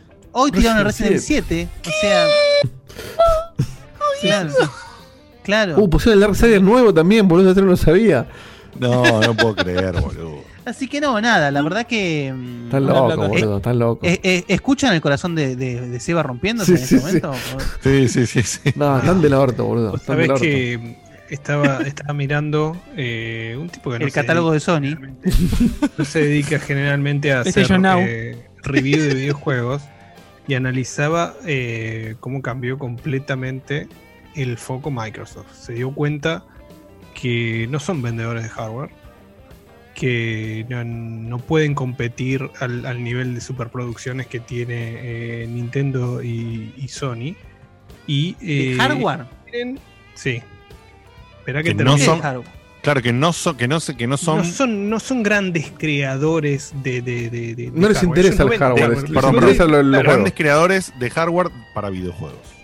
Ah, ah. Ellos lo que ¿sí? quieren Porque es. Microsoft tiene historial de hardware de Y añares. un poquito. Ponele. No, de sí. hecho, si hablamos por hardware, la, la, la Xbox sigue siendo la más potente. El tema es que ellos no, no apuntan a que vos compres la consola, sino que apuntan a que vos uses su juego. ellos Lo mismo que con que Windows, haya- no le importa que vos lo pagues. Que todo el mundo tenga Game Pass, eso. Claro. Exacto. Ellos quieren que haya en múltiples devices, en- no importa si es una tablet, no importa si es una PC, no importa si es una Xbox, si es una Xbox One S, si es la, la nueva que va a salir, eh, en sus dos versiones. Incluso había una, un- hay una noticia de que bueno va a tener un- un- una potencia parecida a una Play 4 Pro, la, la- la chiquita. Eh, ellos quieren vender suscripciones, suscripciones, suscripciones. Ni, ni siquiera se va, se va, se van a enfocar en, en lo que, en, en marketinear una consola como si, como, como venían haciendo las pasadas tres generaciones. Bueno, Ellos con la, quieren con la vender Game Pass. Con la Series S, te, medio que te, te- Nos fuimos a otro debate, pero. Con la Series S te, te- te marcan un poco eso. Te están diciendo.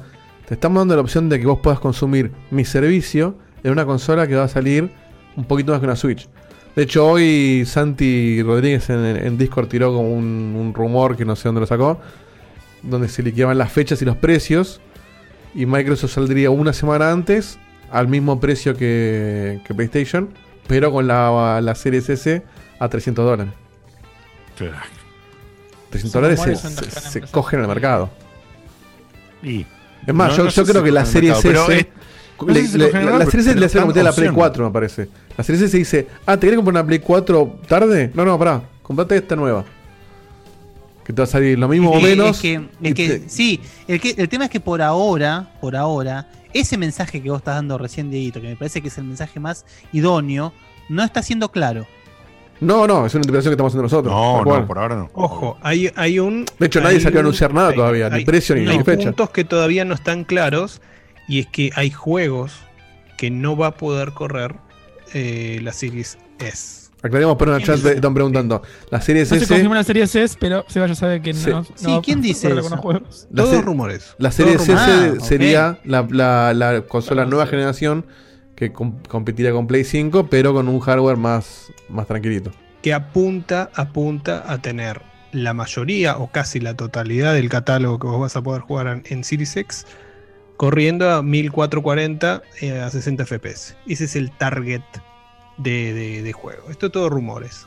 Y eh, bueno, así sería. Y yo asumo que a 300 dólares, 350 lo pueden poner. Y esperando una Series X a 500. Es menos de la mitad de, de la potencia de la otra. De hecho, es un casi un tercio eh, de la otra. Así que no puede valer eh, más de 250, 300 dólares.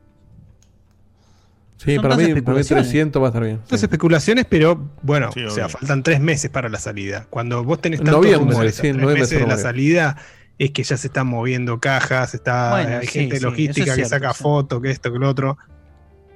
Es Eh, mira, en el chat dice una cosa, Tango005 dice, le contesta a Stitchus en el chat, Microsoft no gana dinero con el Game Pass dicho por ellos mismos. Hay que ver cuánto más pueden aguantar perdiendo plata. Y yo me pregunto, ¿no? ¿No ganar es perder?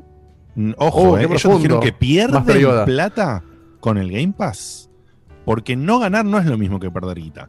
Si esto, si Capaz es con el- invertir. Exactamente, si los tipos están saldados con el Game Pass, es decir, no están ganando millonadas de guita con el Game Pass, pero les está alcanzando para cubrir todos los valores del Game Pass y para invertir guita en las empresas que compraron, en los juegos que están haciendo y demás, eso no es perder. Ojaldre, ¿eh? No, están invirtiendo en sacarle gente a la competencia. Claro, me, me gustaría saber si esa, si esa declaración dice que pierden guita. Yo no creo que ellos ya hayan salido. No decir- pierden guita, ahí lo están diciendo en el chat, ganan Claro. poco. Y es obvio. Es que al ser todo digital- Mucho menos Ahí porque tienen que pagar una parte del juego. A ser digital Ahí y a repartirse lo que sea, como se reparta, en realidad se, se morderán menos, pero no, no están teniendo un costo de, bueno, yo produje esta cajita y, la, y se la di gratis. Es un servicio, es como decir, Netflix pierde plata con la gente. No, elige cuánto ganar en todo caso. Y después reparte lo que gane. Sí, es por eso, por eso. Lo, lo diferencio porque, bueno, pero es una deducción, porque Tango dice pierden porque la tienen que asegurar cierto dinero a cada desarrollador por cada juego que ponen. Por eso te- sí, pero no, es una proyección. Vos, Facu, no tenés idea, ¿no? No, Como- no coincido. Pagan por minuto de juego, ¿cómo, cómo, no sé si lo sabes o si no lo puedo decir, pero... No, esta vez, o sea, no, no sé si pagan por momento de juego o no. Sí sé los números globales porque los mostraron en un evento, pero son esas cosas que no puedo decir. No, no, está bien, es igual tampoco... O sea, sé si no pierden o no pero- lo, tengo muy claro porque lo- cuando lo leí estaba ahí enfocadísimo. Ah, Pero, ok, ok. Pero pierden o no pierden, eso sí lo mi decir. trabajo. No, no puedo decir. No, no lo puedo decir. Bueno. Son los informes de la empresa, boludo.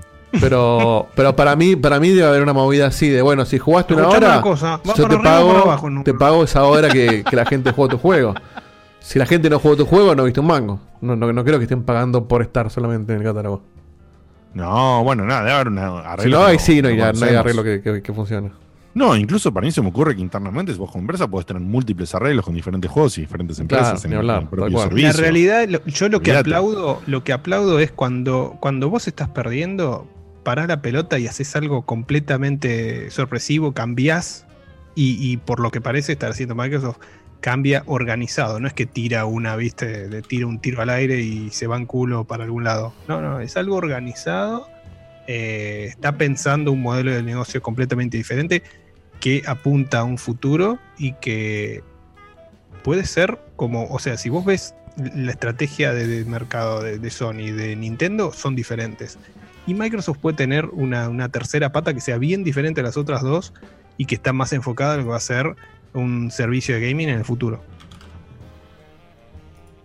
Muy bien, muy bien. Sí, yo creo que con, con- con- con estas dos cosas que hablamos hoy, que es solamente una punta de, de- del ovillo, ¿no? Demostraron, demostraron lo, lo, lo- lo casi necesario que es tener Game Pass si tenés una plataforma que la soporte. Perfecto. Sí, no tiene sentido no tenerlo. La verdad es. Tal cual. Bueno, gente, esto ha sido todo Tengo por el día de dos la audios. fecha. ¿Los tiro? Dale. Tiro dos. Típica. O sea, Vos sabés que, te juro, te juro, no te miento, ¿eh? ¿Te quería, te quería decir? Pensé en preguntarle. ¿Qué pensé no, en güey? preguntarle. ¿Qué no? No, le voy a preguntar. Con a Scorpion preguntar. Voy juegan, a- con Voy a Scorpion. ver si la deja pasar. Sí. No me la dejó pasar ni en pedo. No, como, como vi que estabas terminando, sí, me, me apuré un poco, pero sentí que era peor cortarte en los créditos. Entonces dije, por la duda está lo muy digo. bien, está muy bien. Pero estuve, pens- a- estuve pensando alternativas de cómo hacer para que vos veas los audios. Todavía no te- hay un detallito que no puedo resolver, pero estoy ahí nomás. Le que- mandás, le mandás el mismo celu que teníamos por Rappi. No, bueno, sí. Básicamente. Hay una logística de eso, pero me está faltando la parte en la cual él puede verlos y yo dispararlos. Hay toda pero estoy, lo estoy meditando. Después- ahora después lo, después lo hablamos. Bueno, tiro. Acaba de entrar un, un tercero, así que tiro eso. Hola, buenas noches. Quería avisar por si alguien no sabía de que ayer estrenó en Netflix una docuserie llamada Ah, High sí. Score, Ah, no. que en seis capítulos de 40 minutos más o menos te cuentan los inicios de los videojuegos. Nada, quizás a alguno le interese y no estaba al tanto, así que la verdad pinta interesante para ver. Saludos. Muy bien. Vamos con el otro, que es de. Está bueno el nombre, que por si no alguien. High Score se llama el High nombre, alguien lo había preguntado. Hablamos de la serie de los juguetes, que es Toys That Made Us. Eh, y, y esta es la de el nuevo documental de videojuegos, High Score. Ahora sí, perdón. Vamos con este, no necesita presentación. Hola chicos, ¿cómo están? Ay, ojalá que se escuche algo porque estoy viendo con el internet del teléfono porque a mí este Fivertel me están dando horrendo, pero horrendo. Este, eh, cuando terminen de contar zona, lo sí. de Battletoads, estaría bueno que nombraran los cameos que tuvieron Battletoads. Por ejemplo, cuando salieron en el Shovel Knight de la versión de Xbox y el genial, genial es haber visto a Rush en el último Killer Instinct porque hasta la banda sonora estaba. Es buenísimo. Un saludazo. Saludazo para vos también. Y el último de Z, muy y ya cortito. contestado por el gurú y dicho por el gurú, así que muy bien. Mira ahí Laurita, ¿eh? Dice así. Hola, soy el tercer audio que le quedaba. Nada, solo para saludar. Buenas noches, chicos. Ah, bueno, está bien, vale, vale, vale. Valió también. Bien. Pero ¿sabemos quién es, Diego? El Eh, Z, saludo? Z, Z. Ah, qué grande, Z. Genio. Z. Zetroman. Zetroman. Eh, bueno, eh, ahora sí ha sido todo en el día de fecha. Sí. Recuerden que la semana que viene tenemos eh, Camino, Camino del Camino. Checkpointer, de Camino, Le, Le Yamin y todo eso. Y que ha sido ganador de esta semana para participar el amigo de la casa, Martín Apo, que veremos a qué pareja de- decide traer para la semana que viene. Y por supuesto tenemos más contenido, más cosas. Y recuerden estar siempre atentos a nuestras redes, a los anuncios que especialmente se hacen muy fuertemente en Instagram de los streams que hacemos, que hay de todo. la- el, el tema del stream está súper activo, primordialmente, como siempre, con, con Facu, pero hay streams de, de otros tipos, a veces de Dieguito, Bueno, a veces eh, multiplayers, a veces míos. Así que hay, hay. Hay- hay- hay La cuarentena viene, viene bastante, bastante eh, Activo. esa es la palabra, activo y, y de todos, no solo. ¿Qué pasará con los Sí. streaming de juego después Activo de y la variado, cuarentena? es decir, Facu puede ser, activo y variado. Variado, exactamente, gracias. ¿Seguiremos haciendo streaming después de la cuarentena? ¿No? ¿Quién sabe? Yo le tomé gustito, me gusta. Pero no sé si la poder sostener eh, el año que viene. Antes de irme, quiero hacer una- un pequeño comentario. El otro día estábamos charlando en, eh, en uno de los rayos juegan, que tenemos así los sábados charla con los amigos. Que hay una, una movida, una moda nueva en Twitch que me pareció muy copada. Y la vi el otro día en, un, en el canal de un amigo nuestro, Ale Some, de Bauhausaurios, que lo nombramos el otro día. Es muy bueno lo que está haciendo, lo recomiendo. Que lo que hace, y lo, y, y lo quiero probar hoy en el programa, bueno, en el programa no, después del programa, que es que cuando termina el programa, el tipo agarra a toda su gente y hace un raid a un canal X, que puede ser un amigo, puede ser de alguien que esté en ese momento. Y de golpe al chabón le caen, en nuestro caso serían 140 y pico chabones. Hola, venimos de Chapon, qué sé yo. Y como que le haces una onda al tipo, la gente te conoce, y hay como una camaradería. Se está haciendo mucho eso en, en Twitch, me parece una- un gesto súper copado. Así Qué que, lindo. así que quédense ahora que cuando termine los créditos, para que yo pueda cortar el video y me- me quede redondito, voy a hacer un raid. En este caso, justamente a Some, que estaba ahora al aire. Este, ah, porque el otro día encima le, le- le mandé un saludito de, en el chat y nos mandó un saludo a Che, pues nos, nos tiró muchos cariños y, y- y quería devolverle esa ese eh, apretón de manos eh, a la distancia. Así que quédense que vamos a hacer un raid. Después el que se quiera quedar o no, cada cual sabrá. Manden un saludito de parte de Checkpoint y nos vemos después, la semana que Ujú. viene. Perfecto. Muy bien. Bueno, nos vemos la semana que viene. Entonces, los que tengan ganas, presten atención al, al linkeo este, al raid que, que Guito Al asalto. con- al O sea, asalto. de hecho, de hecho a- si al- quieren, si quieren recomienden para la próxima a quién le hacemos raid. Le- Sí, sí, sí. Esto sí. es muy bueno. La, la hizo la gente de Rayos son, son unos hijos de puta. A ese hay que hacerle raid la semana que viene. Que no me acuerdo el nombre. Estaban, hay un chabón que está haciendo todo el catálogo de Genesis. Y así está hace como 20 horas jugando, sin parar. Y ya se lo hicieron otra vez. Que el chabón al tipo 4 de la mañana, cuando cortan el rayo juega, le caen con 150 tipos, 180. El tipo tenía 20. Entonces, claro, de golpe dice, no me puedo ir, pero son las 4 de la mañana.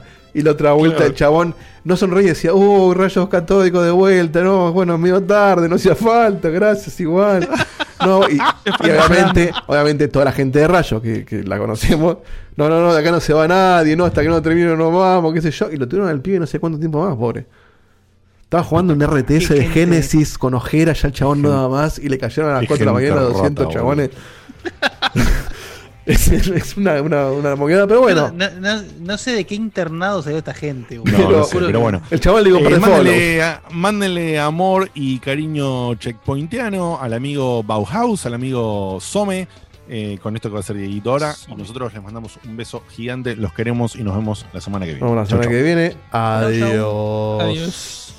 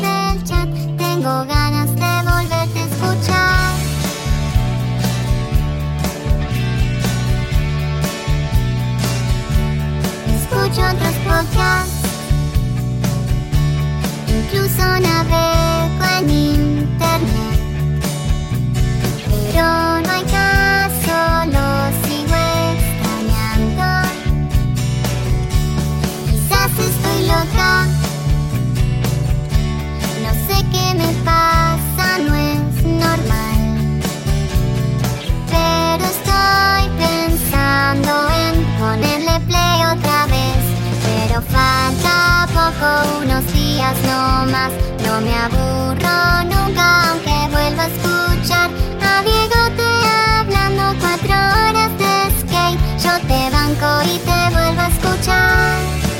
Desde la página vuelvo a escuchar. En mi teléfono es vuelvo a escuchar.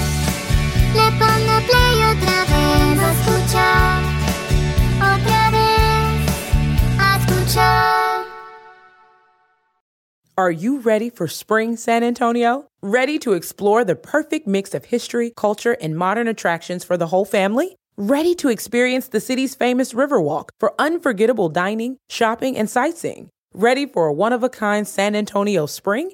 Are you ready to be safe and travel responsibly so we can all enjoy the spring season together? Plan your trip at visitsanantonio.com today.